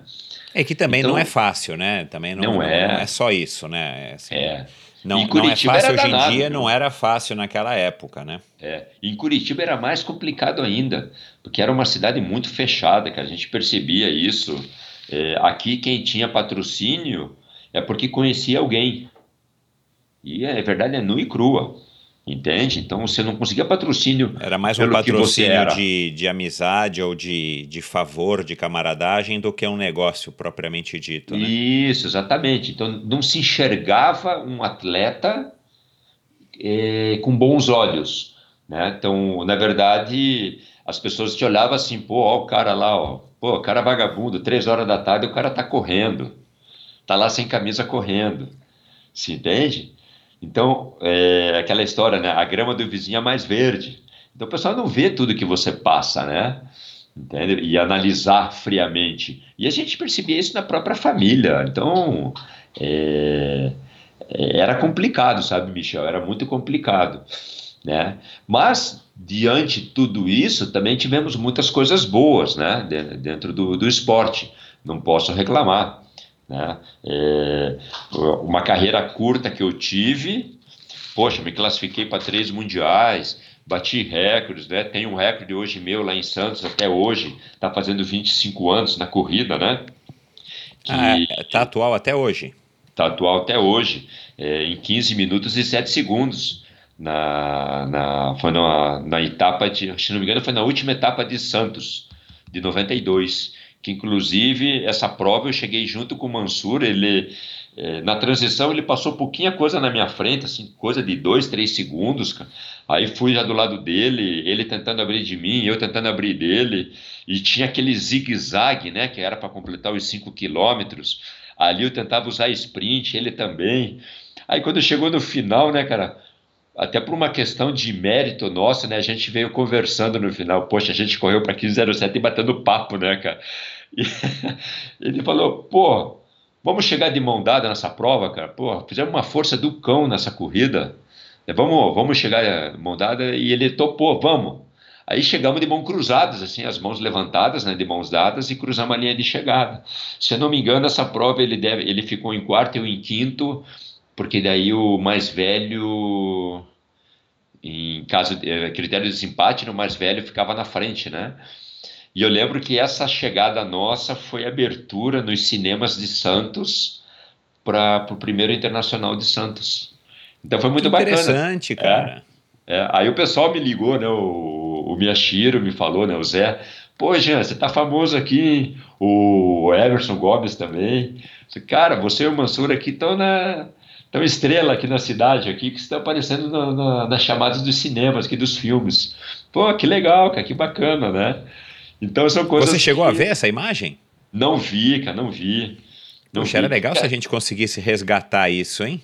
É, eu até, até perguntei para o Núbio se ele tinha, mas é, ele não tem mais esse acervo, ele perdeu muita coisa né, do, do tempo passado.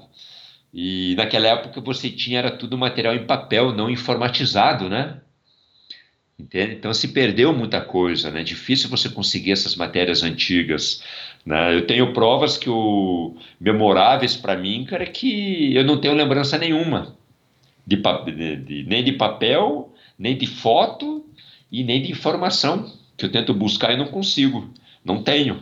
Né? É, esse, esse, é um dos humildes papéis aqui do Endorfina, né? Vamos tentar é, colocar na, nas redes, o, a, a, coletando a memória de todo mundo, inclusive os depoimentos aí de vocês, para a gente ter isso registrado para as próximas gerações, né?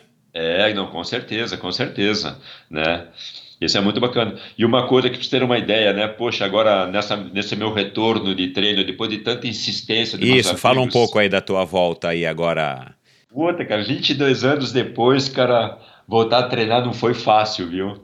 E, e foi muito na questão da insistência, ou, através do Facebook, o pessoal mandando mensagem de WhatsApp para eu participar da trigésima etapa de Santos. Porque o, o Walter, que é um, um triatleta das antigas também, era um triatleta amador, hoje é um treinador, hoje ele, inclusive ele é meu treinador de natação, né? E que ele estava tentando negociar com a, com a organização uma categoria do old school para re, realmente relembrar quem foram os triatletas do passado, porque ele também entende né, que muitos é, do que se fez, tudo, muito do que se tem hoje foi pelos nossos erros do passado. E os treinadores sabem muito, entendem muito isso, né? Porque imagine um cara que treinava 36 km de natação, 540 de pedal, 120 de corrida por semana para fazer prova de short olímpico é fora da realidade. Então hoje se tem parâmetro para isso. Antigamente não se tinha parâmetro para isso, né? Então se aprendeu muito, se evoluiu muito a, a questão de tecnologia de informação para treino, né? E ele quis fazer isso para é, buscar é, e relembrar quem foram os antigos triatletas paranaenses e nacionais. E então nessa insistência eu aceitei essa, esse desafio né, do, do pessoal e voltei a treinar. Comecei com a natação em abril, é, a pedalar comecei no, no final de, de julho e corrida ainda estou na briga, né? Porque a corrida, você vê, o meu forte hoje eu, eu não consegui treinar. É, a estrutura do corpo, né? Vamos dizer assim, a memória celular fala mais alta nessas horas e a facilidade que eu tenho para correr acabou me atrapalhando, né? Porque eu acabei pegando duas lesões de distensão nas panturrilhas, né? Uma primeira na direita e depois na esquerda. Mas isso agora, recente? Isso agora recente, né? Quando eu comecei a correr. Cabeça de menino e corpo de velho, né? É, vem por aí para você ter uma ideia. O meu treinador de corrida, que também é um ex-triatleta, que agora está voltando, que era da nossa época, o Otávio Tavares. é, ele pediu para fazer alguns tiros para ele poder montar meus treinos e num desses tiros tinha o um tiro de mil. E aí eu fui fazer o tiro de mil, né? Ele falou, olha, Jean, faça um tiro de mil, cara, trabalhe com, de preferência com um batimento cardíaco a 90%. Beleza, fui. Fiz o tiro, cara, para minha surpresa deu 3,46. Porra, falei, eu achei que ia fazer uns 4,30, é, tá 4,40. Daí, é. 22 anos parado, né? Falei, até eu me surpreendi. Né? E você continua também num peso bom, né? Essa é outra vantagem, né, Jean? É, mais ou menos, porque na verdade eu tinha engordado legal, tá? Eu tava com. Eu tava batendo 86 quilos. Uau! Porque na verdade eu fiz um trabalho para engordar, para escalar as Cordilheiras Blancas no Peru. Né? E para você ter uma ah, ideia. A gente essa... não falou desse assunto, mas eu quero que você, que você fale aí um pouquinho, pelo menos, dessa tua incursão nos outros esportes, mas termina o raciocínio. Aí, então, assim, eu fiz isso aí para engordar e acabei ficando com peso, porque como eu não estava mais treinando, você acaba estagnado, né? Não estou fazendo atividade aeróbica, é óbvio que você vai manter aquilo que você. Aquilo, aquilo que você come, você é aquilo que você come, né? Exato. Né? Então eu mantive o peso aí, eu, eu praticando só esportes de finais de semana que também não eram esportes de condicionamento físico, e mantive aquele peso. Aí com essa minha é, volta de treino, eu, eu, já perdi 17 quilos. Eu já estou batendo 69 quilos de novo. É, da minha reestreia em Santos, eu estava com 72. Né? Então já tinha perdido bastante peso, né? Mas é um negócio assim bem interessante. Porque. Como é que foi a sensação assim de voltar com relação. Né, você já descreveu um pouco aí sobre o teu peso, a dificuldade do treino, mas assim, de você chegar lá naquele, naquele ambiente praticamente que não mudou nada, com uma geração completamente nova competindo, o Núbio ali ainda é, gritando e conduzindo ali a, a prova, como é que foi essa, essa sensação? Para mim ali passou um filme, sabe, na... É, vamos dizer assim, a largada, quando eu larguei, eu já me surpreendi, né? Porque quando eu vi, eu estava em terceiro na água, né? Falei, oh, não pode sem ritmo de prova, né, cara? Sem noção se eu estou no ritmo certo ou não. Larguei. E detalhe, né, cara? Aquela euforia da, do início, eh, quando se encontra os amigos, né? E ninguém aqueceu, cara. Eu, eu não vi ninguém aquecendo. A gente foi direto para a prova, cara. Quando eu pensei. Ficaram na conversa água, na beira da praia, ali, na beira do mar, e foram para a largada. Verdade, aí eu lembrei daquela minha primeira meia maratona, né? Falei, porra, lá o Zé, o Zé Mané tá lá pro sentadão e os outros aquecendo e o cara vai competir e não aqueceu, né, velho?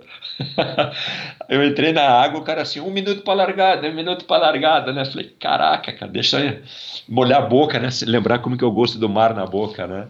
Beleza, largamos, cara, dei minhas golfadas ali, quando eu vi, tava em terceiro, né? Aí fiquei com medo, né? Que eu falei, cara, será que tô no ritmo certo? Eu não tô. Aí tinha um outro rapaz, o Ali, também me passando ali, cara, grudei no pé dele. Falei, vai, agora é aqui, né, cara? Se eu sentir que tá forte, eu amoleço. Se não, vou manter.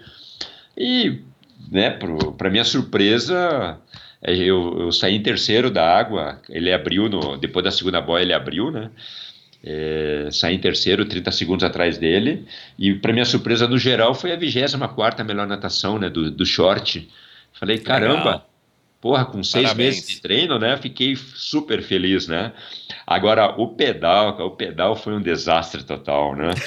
é, porque no último mês de treino eu não consegui treinar, eu tive uma suspeita de dengue. É, um, um, praticamente um mês, né? Vamos lá, 20 dias antes da prova, né? Foi no dia 18 de novembro que eu tive a, essa suspeita. Estava no hospital e tendo muitas oscilações, né? De altos e baixos, não conseguia treinar. E fiz um pedal muito parecido com o meu primeiro pedal, né? Que eu fiz 42 minutos no meu pedal, cara. Entende? Eu falei, caraca, que sofrimento, né, cara? Falei, isso que tá lembrando quando eu comecei, poxa, não era para ter feito isso, né? Tudo bem, né? Que Só que 30 anos mais velho, né? Isso, fora essa pequeno detalhe, né? Pequeno grande detalhe, né? e aí a corrida, é, fui até que eu razoavelmente bem, porque eu não consegui treinar a corrida, né? Por causa, quando eu comecei eu tive minhas lesões de, da, das distensões, só fazendo fisioterapia, e eu ainda corri para média de 4,37. parando duas vezes. O Mosquito foi meu apoiador, né? Porque tive que pegar ele para me segurar, para alongar minhas panturrilhas na prova, né? Ah. então são coisas assim que acontecem no, no teu retorno, você perde o, o time da prova, né? Claro. É. Uma modalidade você erra, você vai sentir na outra. E então assim passou um filme na, na prova, eu me emocionei no meio da corrida, até estava até me, meio que me descontrolando emocionalmente depois do retorno da corrida, porque passou um filme de toda a história, né, que a gente teve, que Caiobá foi o meu primeiro berço de prova, mas em Santos foi o meu primeiro circuito né? Foi onde é, eu me Santos destaquei. era, né, assim, a Sim. coisa, a, a, prova mais importante em termos Sim. de prova recorrente, né? Tinha outras Todo provas mundo treinava para ela. Claro, era importantíssimo. Era atletas do Brasil inteiro treinando para aquela prova, para aquele circuito. Você polia para aquela prova. Exato, é. é. Você se preparava. Era cada dois meses tinha aquela prova. Era aquela prova era a chave. Né? Tinha provas aqui que eu treinava no sábado, 100, 120 km, no, no domingo estava largando prova de manhã e de tarde estava indo treinar de novo. Né? Para Santos, não, você já vinha, na última semana, você já vinha fazendo um polimento para a prova. É, a gente sabia era... que lá a gente ia encontrar todos os nossos adversários e era onde a gente tinha que demonstrar né, como é que a gente estava perante eles. Né? Isso, exatamente. E para mim, foi meu primeiro ano lá, que foi 91, né? Meu primeiro circuito que eu peguei inteiro. Para minha surpresa, no final do campeonato, fiquei em quarto geral, né? Não sei se você recorda disso. Não, não me recordo. É, é. Eu, eu fiquei em quarto no, no campeonato geral. Excelente, hein? É, primeiro ano de triatlo, um ano eu passei 90 treinando inteiro, né? Para o meu primeiro meu segundo ano de competição, de primeiro circuito completo, chegar em quarto, numa prova que estava toda a elite nacional lá. Então foi perfeito, né? Então eu percebi que, apesar dos treinos errados que nós fazíamos, estava no caminho certo. É, tava todo é. mundo treinando errado, né? O, acho que quem, errasse quem errava menos, quem errou menos, e claro, né, teve um pouco mais de dedicação e de, e de apoio, acabou tendo melhores resultados. Mas eu acho que Sim. ali a diferença de, de treino de um para outro, eu achei que era, era pouco, pequena, né? é, eu é, acho. É, era bem isso aí mesmo. Então, isso foram coisas que me marcou muito nessa prova, assim, né, de você chegar é, e encontrar com o Núbio. Eu lembro de uma prova em 91, cara, o Núbio me chamando num canto é, que, lembra aquela prova que virou do Athlon? Lembro, lembro. Então, eu lembro, o Nubio me chamou, me chamou num canto lá na areia, né? E veio perguntar para mim, Jean, cara, largamos essa prova, o que, que você acha? Fazemos um duatlon? E para mim foi até uma surpresa ele ter me chamado, que era um piazão, né? É, e ele veio, eu falei para ele, falei, olha, Nubio, eu desse mar eu saio. Mas aqui, ó, sinceramente, acho que 90% desse pessoal não sai desse mar se você colocar aqui. Podemos ter um desastre muito grande. Né? Eu acredito eu também que ele deve ter é, buscado a opinião de outros triatletas também e garanto que teve a mesma a mesma resposta, né? Porque independente de você saber que você pode se dar bem no mar mexido ou não, nós estamos trabalhando com vidas, né? Sem e dúvida. Vidas de muitas pessoas ali. Sem dúvida. Naquela época, quantos atletas iam na, na, nas provas de Santos? Ah, eu acredito que entre 400 e 600, talvez o mesmo número aí aproximadamente de hoje, né? Pois é. Então, imagine que você ser responsável por N mortes, por afogamento, por um mar mexido. Eu lembro que a, a, a, o barco de bombeiro não conseguia fixar as boias. É, eu me recordo disso. É, é então imagine que largar uma prova lá. Então, é, foi uma questão de.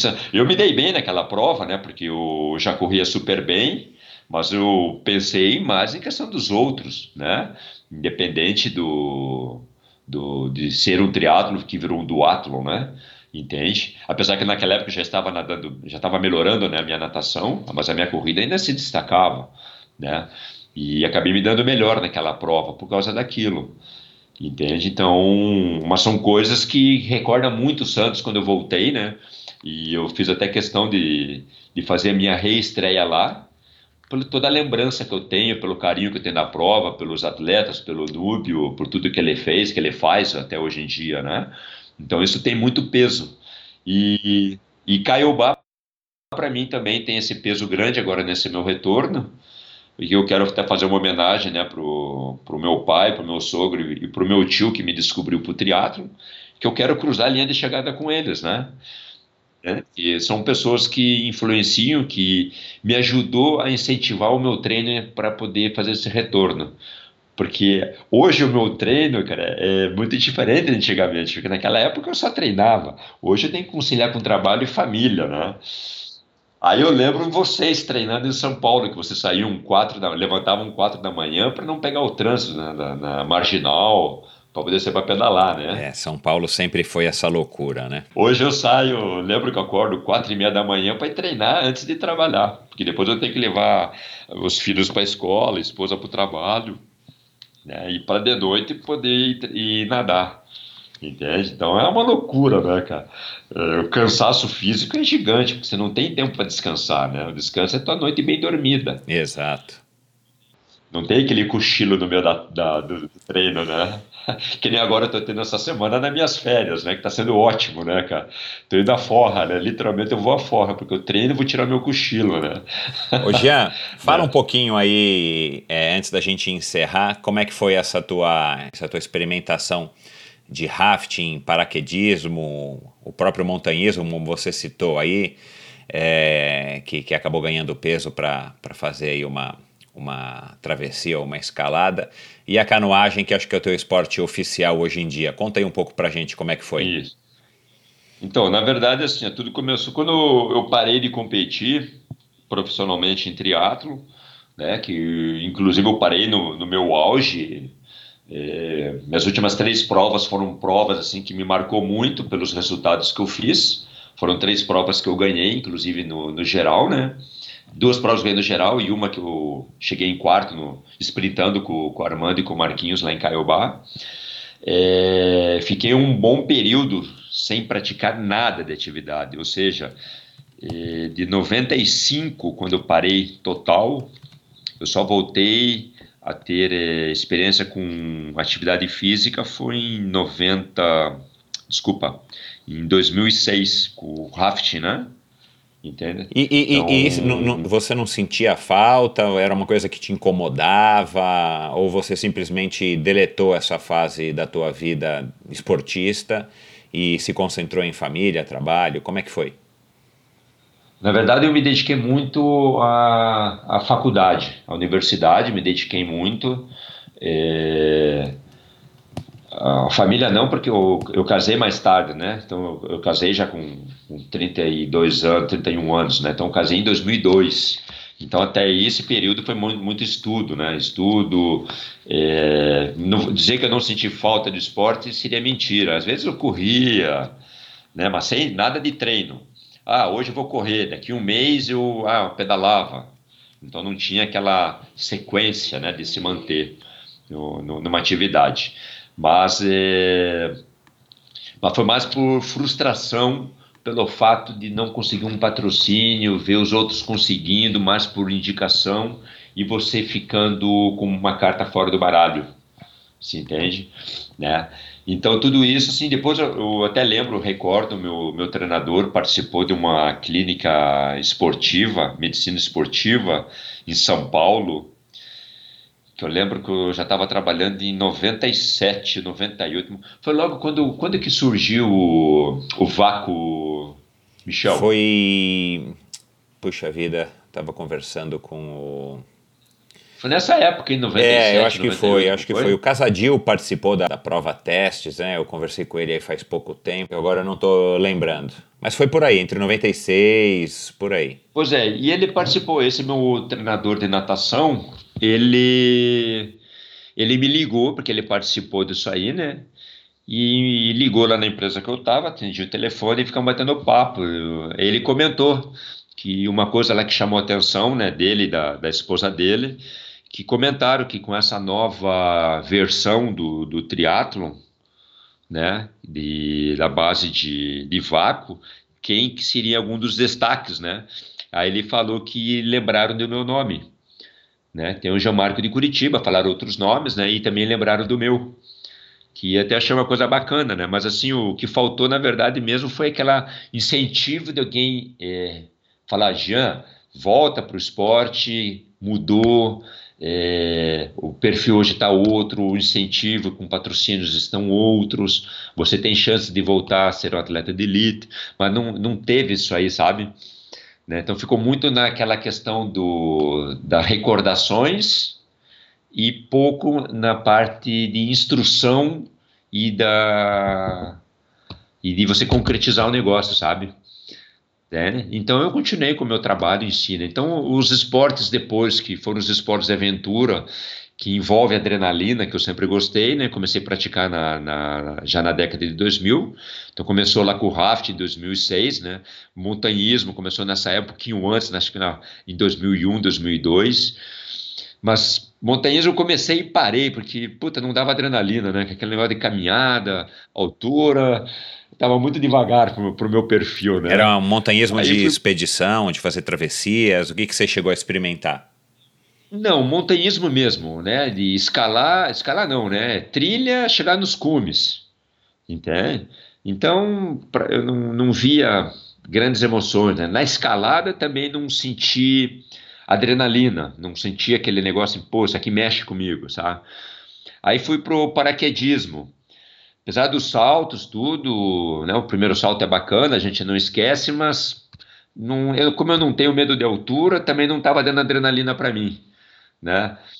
É, até o professor lá, o, o dono da, da, cadeira, da escola de paraquedismo, falou: Jean, você não vai durar no paraquedismo, né? Eu entendi por quê, Rogério? Que inclusive era um ex-triatleta também, né? E, o Rogério falou assim: ah, você salta, você faz todos os comandos, você não mostra tensão, você não mostra medo, você ficou na porta do avião, olhou para baixo sem problema, já saltou da asa, né? E você não dura, para você dá para ver que não dá adrenalina. E realmente, não, dito e feito, né? Aí eu fui para o rafting. Opa, o rafting, aquele negócio de água, é, mesmo a, mudou 5 centímetros do nível da água, muda o perfil da, da corredeira, a correnteza muda. Aí eu acabei, me, acabei até acabei participando né, do, do, do Campeonato Brasileiro em 2009, de tanto, o pessoal me convidou por tanto participar de rafting lá em Santa Catarina, fui disputar o Brasileiro de Rafting pela equipe de Santa Catarina, né, porque Paraná não tinha equipe. Né, no, no, naquele ano não tinha equipe montada.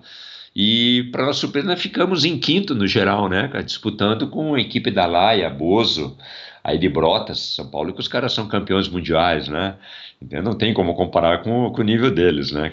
Mesma coisa hoje, é, bem, hoje não tem mais parâmetro para um triatleta atual perto de, vamos falar assim, a mesma coisa que quando eu comecei a treinar, quisesse competir com o Leandro Macedo na minha primeira prova, né, cara?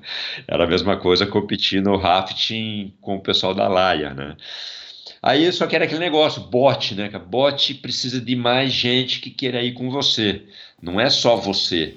É, o rafting é considerado, acho que, um esporte em equipe, né? Em equipe, é. Mas é assim, nem sempre as pessoas estão dispostas a querer a fazer a prova contigo, a, a, a fazer aquela aventura contigo, né? Aí acabou dissipando o pessoal, aí acabei conhecendo o pessoal de que praticava caiaque. Comecei a comecei com o Duck, aquele um caiaque inflável, né? É um mais compridinho, aí acabei migrando para o caiaque e caiaque estou até hoje nessa brincadeira. Caiaque, cara, praticamente 10 anos de, de caiaque. Hoje, o nível que a gente está, a gente desce ótimos rios de classe 4, classe 5, fazemos explorações de rios novos, né, para fazer abertura. É, isso é uma coisa assim que não tem preço. É, vamos dizer assim, você fazer uma, uma exploração de um rio novo, você fazer uma abertura de um rio novo, digamos, eu imagino no teatro que seja você fazer um completar um Ironman aí para abaixo de 9 horas. Ah, é, que legal. É, imagino, porque eu não cheguei a fazer o Iron Man, né? Esse, é o meu, esse não é o meu sonho, né? Que foi interrompido por duas vezes, né? Mas que eu quero ainda fazer, né? Agora nesse meu retorno aqui. Né? Bacana, né? esse é um ótimo objetivo. É. Eu uso o meu, o meu desafio para o Iron Man, Michel, em cima de três provas de triatlo que eu fiz no passado, sabe?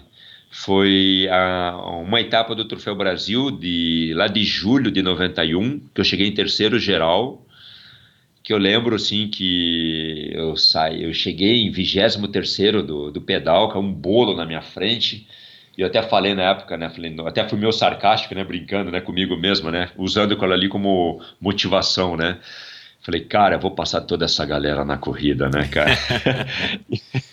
e dito e feito, né, cara? Nos primeiros 500 metros eu já estava em terceiro e na frente estava o Alexandre Ribeiro. E eu não sei se você sabe, o Alexandre Ribeiro é primo, né, dos irmãos Abreu. Ah, agora você está me lembrando, é verdade. É, e o, e o bocudo do, do Leopoldino acabou entregando o ouro pro bandido na época, né? Porque na, na, lá na prova ele pegou e comentou com o Alexandre Ribeiro que falou: olha, cara, em Curitiba agora temos o Jean, o Jean Marco, um cara que está correndo bem pra caramba. E ele já está nadando bem, melhorou muito o pedal dele, né? Já chegou em oitavo na outra etapa. Falei, ah, não, eu já vi ele chegando sim, isso aqui. Porra, e quando ele olha para trás me viu, cara, sabe que você vê que ele está num ritmo Tipo, tô confortável aqui, né? Quando ele olhou para trás que me viu, ele começou a acelerar. É, já sabia que você vinha atrás com tudo. É. E, cara, ele manteve, porque eu, eu olhava no relógio, botava um ponto X num poste e ele passava 7 segundos, tô 7 segundos dele. E, cara, dava, dava umas sprintadas 6 segundos, né? Porra, de novo, porra, 7 segundos. Caraca, cara, ele, ele sabe, cara, que eu tô aqui. Esse cara não tá dando mole, cara, eu tenho que pegar ele, né? E chegamos no final da prova com 7 segundos de diferença, né, cara? Ele manteve os 7 segundos. Então, essa é uma prova que me marcou muito, né? A outra prova, assim, que eu uso muito como motiva motivacional é aquele, aquele triatlo que virou do Athlon. Não sei se você lembra. Eu não lembro se você participou dessa prova, Michel. Foi lá em Limeira. Do Vanderlei. É, não vou me recordar. De Santos eu participei, essa eu não me recordo mesmo. Foi aquele triatlo que virou duo lá, que o, o Monteiro foi avisar a gente no, nos, no, nos hotéis, tava todo mundo espalhado nos hotéis, o cara de madrugada tentando achar todo mundo para avisar, né, cara? E aí o cara conseguiu a pista da Freios, Freios Vargas lá. E era um 5,45. Cara, eu lembro que aquela prova, os primeiros 5 quilômetros, eu fiz para 14,41. Isso eu recordo bem, cara. Falei, eu falei, cara, vou fazer uma corrida boa, cara, e vou me tentar garantir no pedal, né? E realmente, eu lembro que o pedal, assim, eu pedalei sozinho, eu consegui manter a distância, o pessoal não conseguiu tirar a distância de mim, né? E a segunda corrida eu corri para 15 alto. Então foi assim, uma coisa que me marcou muito essa prova também pela distância. Eu lembro que o Mansur chegou em segunda nessa prova. Né? O Mansur já tinha uma boa rivalidade em corrida nessa época, né? A gente já se olhava nas provas já sabia, opa, né? Já tem que fazer um certo controle, né? Então era bacana, né? E a, e a outra prova foi justamente em Caiobá, né? De 93, que eu tinha colocado lá em 92, né? Que eu coloquei aquele meu objetivo de fazer em 54 minutos, né? Para baixo de 55 que o pessoal duvidou e eu completei, né? Que eu fiz em 54 minutos e 56 né? Por 4 segundos, né? Mas foi dentro da casa dos 54. E que eu lembro bem, assim, que o, é, aquela prova me marcou mais por causa da corrida, do, do, do, ciclismo, perdão. Porque naquela prova eu pedalei muito próximo do Leandro, do Marquinhos e do, do Armando. Aí comecei a entender, né, cara, um pouco da estratégia da prova deles, né, porque eles não, eles não faziam um pedal contínuo, eles pedalavam e, e davam muito tiros no meio da prova. Cara, então tinha horas que eu olhava de que eu vi eles sprintando, né? Pô, vou sprintar junto que eu não vou deixar ele abrir essa distância que eu tô deles, né? Cara, chegava a 46, 48 na bicicleta, né? Falei, caraca, meu, falei, que animal que tá essa prova, né? E eu sofri muito naquela questão dos quebra-molas. Aí aquela questão de falta de treino, treinar as adversidades da prova, né? E naquela bobeirinha ali do final da prova de Caiobá, que tinha muito aquelas quebra-molas, né? É, eles me abriram quase 30 segundos naquela brincadeira, né? Dali para transição, né? Aí na corrida foi aquela corrida de recuperação. Você também estava junto né, naquele pelote, né? Aquele, aquele grupo ali muito próximo do outro, né? E eu cheguei sprintando com os dois. Na verdade, assim, eles viram que eu estava chegando muito próximo eles deram uma aliviada, né? Porque depois a gente conversando, né? Eles falaram, né? Que eles deram uma diminuída no, na velocidade para caso tivesse um gás, se caso chegasse neles, né, para eles terem um gás para ter um sprint final. Olha que legal a estratégia deles, né? É, é, entende? E, eu não, e a minha estratégia não, não tinha outra a não ser correr o máximo que eu podia para colar neles, né? Porque eu não tinha estratégia de querer dar um sprint, né, cara? Eu já tinha que dar o sprint desde lá de trás, né? Desde o do retorno da corrida, né? Para poder tirar toda aquela distância que eles abriram de mim naquele final, né? Então foram três provas que me marcou muito, que eu uso assim, muito como incentivo nesse meu retorno. Né? Então está sendo muito legal. Eu não estou tendo aquela cobrança de eu tenho que voltar a competir forte, porque hoje eu estou com 46 anos, não sou mais um moleque, né? Mas assim, eu, eu vejo muito uh, triatletas com, que não pararam, como o próprio Mansur, né, que ganhou aí o, o Mundial anos atrás, Agora, essa prova que eu fiz lá em Santos, ele chegando em quarto, quinto, acho que foi quarto que ele chegou, né, no geral olímpico. O próprio Galindes fazendo o Ironman lá para 8 horas e 40. Então, essas são coisas que motivam a gente a treinar, né? Usam, serve de inspiração para nós, né, nesse momento. É. Então, muito bacana isso aí, é muito bacana. Jean, cê, cê, como é que tá o triatlon aí no Paraná hoje? Tem uma molecada aí boa? Tem alguém aí promissor, tem júnior, tem, tem triatleta no, no topo aí do ranking. Você acompanha? Olha, eu estava muito por fora, né? Todos esses anos que eu, eu, fiquei parado, eu me desvinculei do esporte total, não vou mentir para você.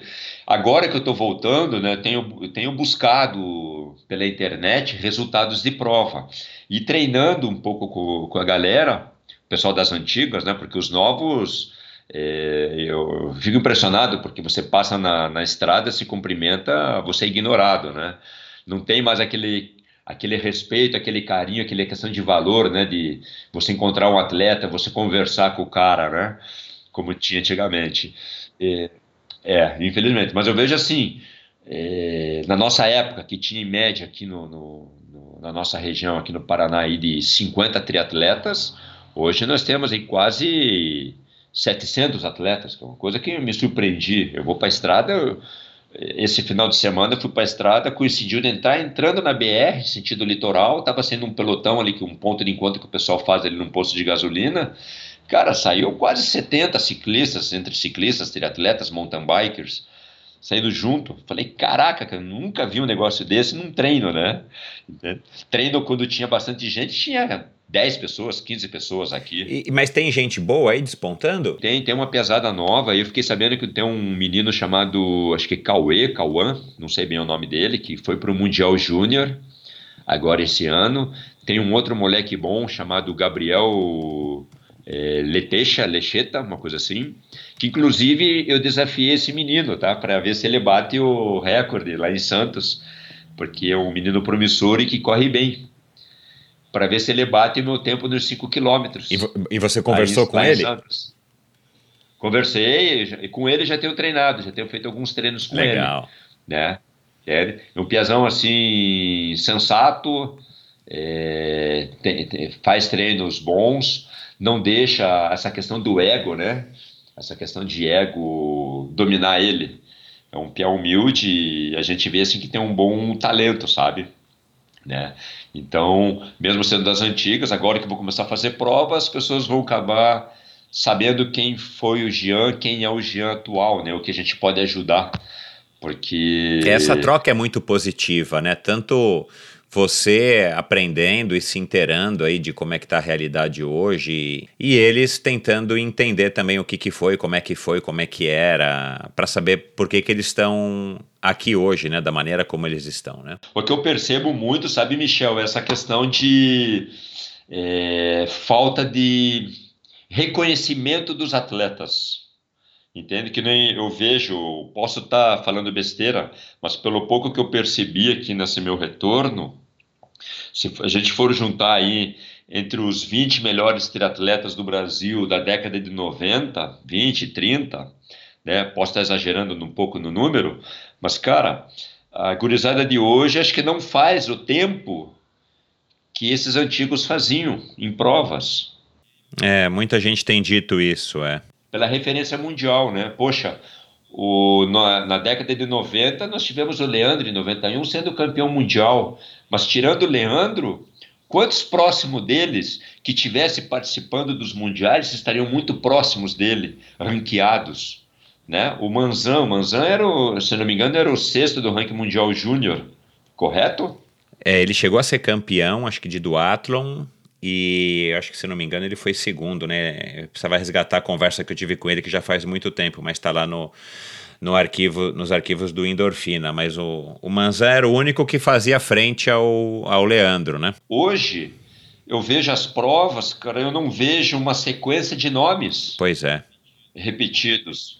Você vê? Então, assim, hoje os triatletas brasileiros eles podem ser bons dentro do país, porém, a nível mundial, a, o, o esporte se perdeu muito. Se entende? Hoje, o nosso melhor triatleta brasileiro, não sei se você sabe me dizer, que lugar que está nesse ranking mundial? Não, não sei te dizer. Se entende? Está entre os 50, está entre os 100? Se entende? Quando se falava na década de 90, quem que é o nosso melhor triatleta? É o Leandro. Que lugar que ele está no ranking? Esse ano ele está em primeiro. No ano é, seguinte, a gente não teve um segundo Leandro, como a gente também não teve um segundo Guga, enfim, né?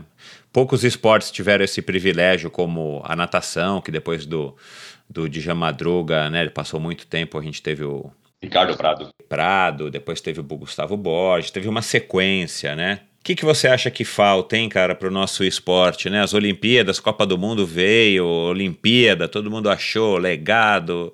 Né? A gente está vivendo uma crise atrás da outra, né? Além da, da Lava Jato no âmbito político, no, no âmbito do, da política do esporte, do COI, do COB, é um escândalo atrás do outro, né?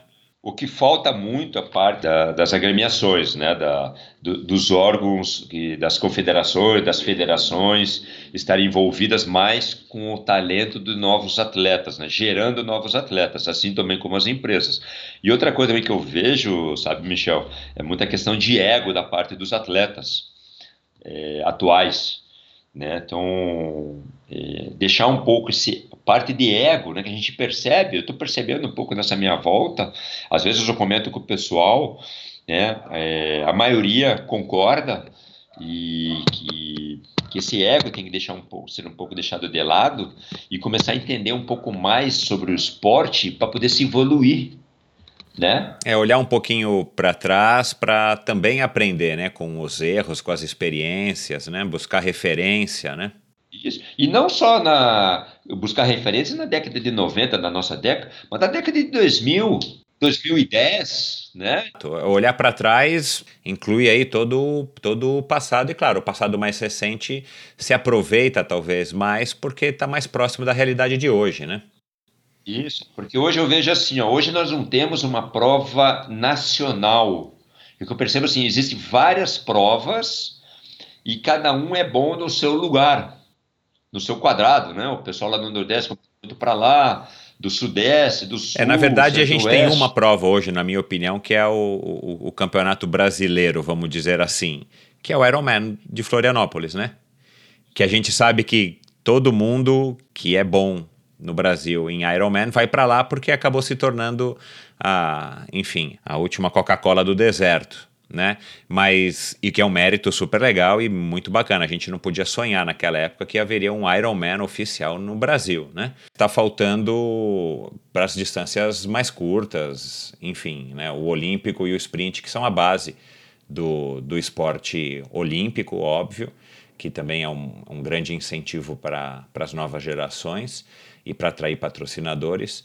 Então, isso é, um, é, uma pena, né? Acho que você apontou aí um, um dado, uma, uma, ótica interessante aí do, do que, que poderia também estar tá sendo feito. Então, Michel, bem isso que você falou, que falta hoje aqui na realidade é esses campeonatos menores, de, distâncias menores, né, como o short, como o olímpico, para você começar a buscar as novas gerações. Porque você vai colocar um, uma criança lá, 16, 17 anos, que hoje acaba ganhando uma prova, né, é, mas não tem um campeonato que ele consiga ser ranqueado para poder começar a participar de provas maiores, né? Então vamos pensar assim, Poxa, tem os estaduais. Poxa, na década de 90, os estaduais que tinham aqui no Sul, que estava ganhando, eh, depois veio a, a, geração do, do Catinha, depois veio a geração do Juraci, né? Aí, depois dessas provas, vai se aumentando o grau de dificuldade. Agora não, hoje se vê a, o pessoal já partindo direto para provas longas como o Ironman, porque eles estão usando essa prova como uma referência e não como um short, ter uma referência num short, ter uma referência no Olímpico. Né? Se você, vamos, vamos falar aqui, quem foi que ganhou o último brasileiro, o último campeão olímpico de triatlon? Muitas vezes bate aquela dúvida. É. Aí se bate num Ironman, por ser referência a nível mundial, o pessoal não esquece. Aí o que, que acontece? os atletas amadores, os novos, usam como referência essa prova. Exato, concordo. Entende? Então isso não, não pode chegar nesse nível. É, aí a tá? gente tem duas óticas, né? É, que, que eu acho que são dois lados da mesma moeda. Um lado é que o Ironman soube fazer isso muito bem. Uhum. O Carlos Galvão, que também muito em breve vai estar aqui conosco, é, também fez um trabalho excelente aqui no Brasil, né? Não é à toa que o, que o que a prova continua aí sendo um sucesso de, de crítica e público. E para o outro, não tem ninguém fazendo nada, ou fazendo muito pouco, ou com pouco sucesso, é, nas provas mais curtas. E realmente o que, que acontece? Né? Todo mundo assiste a Rede Globo porque a Rede Globo pega em qualquer buraco desse, desse país. Né? Correto. Então é aquela história, né? É, é difícil da gente diagnosticar onde é que está o erro. A gente sabe o que é, né? E a gente não uhum. consegue dia diagnosticar o porquê, né? Exato. Bom, Jean, foi muito legal. Muito obrigado aí por ter disponibilizado aí tanto do teu tempo. Que bom que a gente conseguiu finalmente encaixar em nossas agendas. Para essa molecada que estiver ouvindo, ou mesmo pessoas de outros estados, ou, ou que estão querendo ingressar no teatro e quiserem saber um pouquinho mais sobre você, você tem? Você, você é um, um old school moderno que tem uma rede social, tem um Facebook? Como é que faz para quem quiser entrar em contato com você? Não, eu tenho sim, tenho sim. Apesar de ser um dinossauro, a gente vem acompanhando a tecnologia, né? Até porque na minha área de trabalho, se você não estiver acompanhando, você fica engessado, né? Não, eu tenho meu Facebook sim, tenho minha página lá como Gianmarco Luiz, é fácil de achar. Só Gianmarco Luiz, sem sobrenome mesmo. Sem sobrenome, sem sobrenome, né? Sobrenomes é para os fracos, né?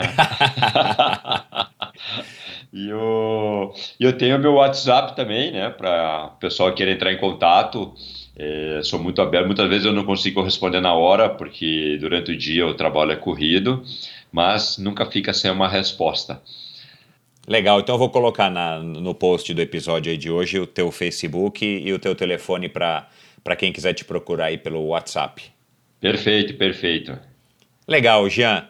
Muito obrigado, parabéns aí pelas tuas conquistas, boa sorte aí na tua, nas suas aventuras aí no caiaque de corredeira e quem sabe a gente se encontra aí na, numa prova ainda esse ano. E eu que agradeço a oportunidade de estar explanando um pouquinho sobre a, a minha trajetória no, no, no, esporte e torcer aí que o Brasil volte a ser essa grande referência que foi no passado, né, para essa molecada aí e para as futuras gerações também. É, tomara, tá todo mundo aqui torcendo. É. Legal, Jean, um grande abraço, cara, bons treinos aí. Igualmente, Michel, abração. Obrigado por ouvir mais esse episódio do Endorfina. Acesse endorfinabr.com para ver as notas e links mencionados na conversa de hoje. Lá você ainda encontra todos os episódios do Endorfina. E lembre-se de participar você também, enviando suas sugestões, perguntas e críticas para michel.endorfinabr.com. Um abraço e até a próxima!